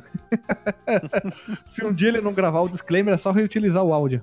É, que nem entrevista de. Entrevista de jogador de futebol, né? É, três só pontos, mesmo- professor. tem- Tem uma pro empate, uma pra vitória, uma pra derrota e deu. É. O, o Marco sabe qual que é o episódio que eu reutilizei o áudio. Sim, é o do, é o do Mario Bros. O do Ah, é, Mario tá. Mario... A gente podia gravar um cast inteiro com o Alexandre sem o Alexandre. Vamos começar a recortar as participações dele e a gente vai jogando. Pega três risadas, né? Pega umas É, risadas, pega- joga ali. É. Palavras difíceis. De sempre, Isso. né? É um desbunde. desi- Densidometria, né? Começa a botar ali Assim umas vai. palavras técnicas, acabou. Ele participa de todos os casts. Vamos lá. Seguindo o baile aqui. É, Telagostin, qual é o teu disclaimer aí? Cuidado com as palavras, hein? Pois bem, como, como eu falei anteriormente, eu, eu vim, vim querendo gostar do jogo, é, mas, cara, o podcast me deixou com vontade de jogar o Sonic do Master System, que eu acho que eu gosto mais, cara. O trabalho É. fez o contrário, né? Fez ao contrário, então, é, como eu disse antes também, é, de- destoa da biblioteca do, do Mega, né, não, não acho ele, de, é, tipo, eu não gosto muito da jogabilidade, mas o gráfico é sensacional, a música, eu não gosto muito de algumas composições, mas a Green Hill Zone é, é, é fantástica. Recomendo jogar porque faz parte da, da história dos, dos videogames, né? Começou essa, essa grande franquia aí, mas eu acho que eu não vou jogar de novo tão cedo. Mas fiquei com curiosidade agora pra jogar o 2 e o 3 pra ver se eu vou ter essa, esse mesmo sentimento ou se eles se sustentam. Olha ali. E era isso. Marcos Melo, qual é o teu disclaimer? Bem, é, seguindo aqui a, a, a segunda linha né, do, de elogios e contra-elogios ao Sonic, eu acho que, no geral, é um jogo que vale a pena jogar sim, cara, assim, apesar das minhas críticas, né? É, eu, nunca, em, em momento algum, falei que o jogo é ruim, eu falei que ele é um, um pouco datado, né? Alguns aspectos dele. Eu gosto muito do, do gráfico do jogo, eu gosto muito da, da trilha sonora, das ideias por trás e tal. Principalmente da intervenção lá da, lá da para poder salvar, salvar o, o jogo no começo ali, como a gente falou na história do desenvolvimento dele. É, ele é assim, um- uma, uma milestone, né? olha, usando palavras técnicas para SEGA, assim, ele marca assim, fases diferentes da empresa. É, algum- algumas coisas da- dataram ali, mas para quem, quem não conhece a série, eu não sei se, eu- se eu diria que ele, que ele deve ser o primeiro jogo que deve ser jogado, assim, porque para quem já conhece a, a série uh, Sonic de longa data, com certeza ele vale a pena uh, indicar, né, para todo mundo. Agora, tipo, eu, talvez eu não indicaria ele para começar, mas eu indico ele sim entre, as, entre as, uh, os jogos da série ali para conhecer, né? Não como o primeiro, mas para conhecer a série sim vale a pena. É, que mais que eu diria sobre o Sonic, cara? Eu gosto mais de outros jogos posteriores da série, né? Eu, eu tenho pequenos problemas com o 2, mas são, são menos do que eu tenho com um, né? O 2 eu acho ele o jogo mais sólido. E, diga de passagem, o 2 ele não é um jogo feito pelo Sonic Team, né? A gente que pesquisou aqui sabe né, disso, mas vale a pena sempre lembrar dessa história. Mas é isso, cara. O, o Sonic 1, conheça aí quem não conhece. Apesar de, do, dos nossos comentários, alguns negativos e tal. Mas é isso, cara. Jogão deve ser jogado, como digo Alexandre. Obrigado aí pelo seu comentário genérico, Marcos. Brincadeira, desculpa. Brincadeira. JP, tu que veio para defender junto comigo o Sonic, qual que é o teu disclaimer? Teu jabá, lógico, né? ah, gente, primeiro agradecer a oportunidade de vir aqui mais uma vez, né, e falar sobre o Sonic, que é, é, é um jogo importante para a história dos videogames, importante demais para Sega principalmente, né? Ele disse assim, gente, dá para fazer plataforma de outro jeito, né? Pegar as ideias do Mario e reaproveitar. Depois teve é, Sparkster e outros jogos que aproveitaram muito bem essa, essa agilidade do protagonista. E só comentar um negócio que a gente não chegou a falar, né? Mas nesse primeiro jogo ainda não acontecia nada quando você pegava as esmeraldas. Era só um objetivo extra. O negócio do Super Sonic é só a partir do, do segundo jogo, né? Até porque no segundo jogo são sete esmeraldas, então estava faltando essa para se transformar. Tem até uma desculpa boa para isso. E. Mas é, Provavelmente todo mundo que está escutando esse podcast aqui já conheça. E para quem não conhece, eu vou indicar que dá uma olhadinha lá no, no celular, vai na, na, loja lá do seu smartphone e procura pelo Sonic 1. Ele é um jogo gratuito, se você quiser pagar para não ter as propagandas, você pode pagar, mas dá para jogar ele também super de boa. E se o controle touch for ruim para você, é só investir tipo 3 reais, tem um adaptadorzinho de micro USB para USB, você pluga teu controle USB aí e ele aceita, então vai dar para você ter uma experiência melhor com o Sonic, usando Spin Dash e tudo mais. Então é isso aí, gente. Obrigado. Ah, pode fazer o jabá também, não pode, Gui? Pode, pode, é, vai, manda ver. Manda ver, cara. Eu faço parte lá da Warp Zone, que é uma editora especializada em revistas e livros sobre retrogames. É o nosso mais novo lançamento aí que a gente está em, em, campanha é o definitivo Master System, vai falar pô, de tudo quanto é jogo do Master, contar história aqui no Brasil, Tectoy. Quem conheceu aí o definitivo Mega Drive sabe que tá vindo alguma coisa nesse nível aí. E lá é, eu toco junto com os meus amigos lá o Warpcast, que é um podcast dedicado a retro games. E além disso, tem um outro lá num feedzinho separado, que é o Geek Zone, que a gente fala de nostalgia dentro de cinema, filme, é, anime, série e tudo mais. E aí, quem quiser conhecer, warpzone.me. Tem uma, um painelzinho lá na parte de cima que você acessa notícia, review, inclusive o nosso podcast. Isso aí, gente. Obrigadão. Todos os links no Porsche, muito bem detalhados. Agradecer a participação de Lagostin, JP também, novamente, como convidado e o cara conhecedor, né? Marcos Melo, Hash, eu, também agradecendo a eu mesmo participar desse podcast. e eu queria dizer que Sonic, Sonic é do coração, é vida, meu coração é meio, meio, meio azul devido a isso. Sempre gostei muito mais do Sonic e do Mario. Eu sei que tem muito jogo merda do Sonic, mas mesmo assim eu gosto mesmo da franquia. Quero ver mais jogos bons e quero que esse filme que vai sair agora o ano que vem seja bom. Em 2020 eu quero muito é, ir pro cinema e ver um filme bacana, já que vai ter essa reformulação do querido Sonic. E eu queria dizer que o Sonic 1 de Mega é muito legal. O 2 foi melhor e foi melhorando com o passar do tempo esses 2D. O Master também tem uma adaptação, ou melhor, um jogo totalmente novo, tão bom quanto. O Sonic 2 do Master é naquelas, mas o Sonic 1, tanto do Mega e do Master, eles começaram muito bem como os primeiros jogos das duas plataformas, são, são muito bons. Tem, tem os, os detalhezinhos, nada é perfeito, né? Dizem na física que nada é perfeito na natureza, nada é 100%, então tem uns probleminhas, mas ainda hoje é bem divertido. Falta só o Spin Dash, mas é o costume de ter de tanto jogar os jogos novos dele, né? E eu gostaria de ver um remake em 2.5D desse, desse Sonic 1 do Mega. Ia ficar muito massa mesmo, com aquele visual do Generations. É, é uma, um, uma coisa minha, não que tenha que ter, mas eu gostaria de ver, ou até um fangame, né? Não sei se vocês conhecem, conhecem algum jogo assim. Nossa, seria legal mesmo. Ah, então, já que ninguém respondeu mais nada, é isso aí, pessoal. eu até conheço um, mas é, só tem a, a primeira fase. Ah, mas é uma pena. Ah, é, né? É. Guilherme, Guilherme, Oi, oi. Recom- recomenda a nossa Rádio Fliperama do Sonic, cara, as duas. Ah, sim, vai ficar o link no post aí das nossas duas rádios Fliperama, parte 1 e parte 2, sobre especial Sonic, só com músicas do Sonic.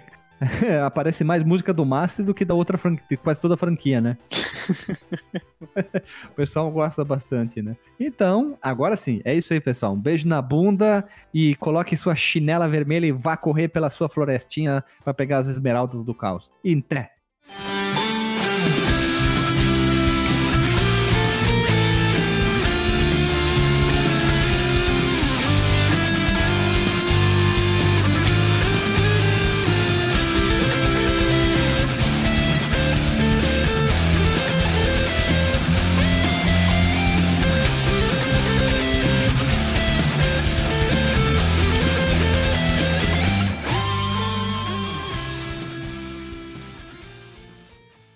Este podcast foi editado por mim, Jason Minhon.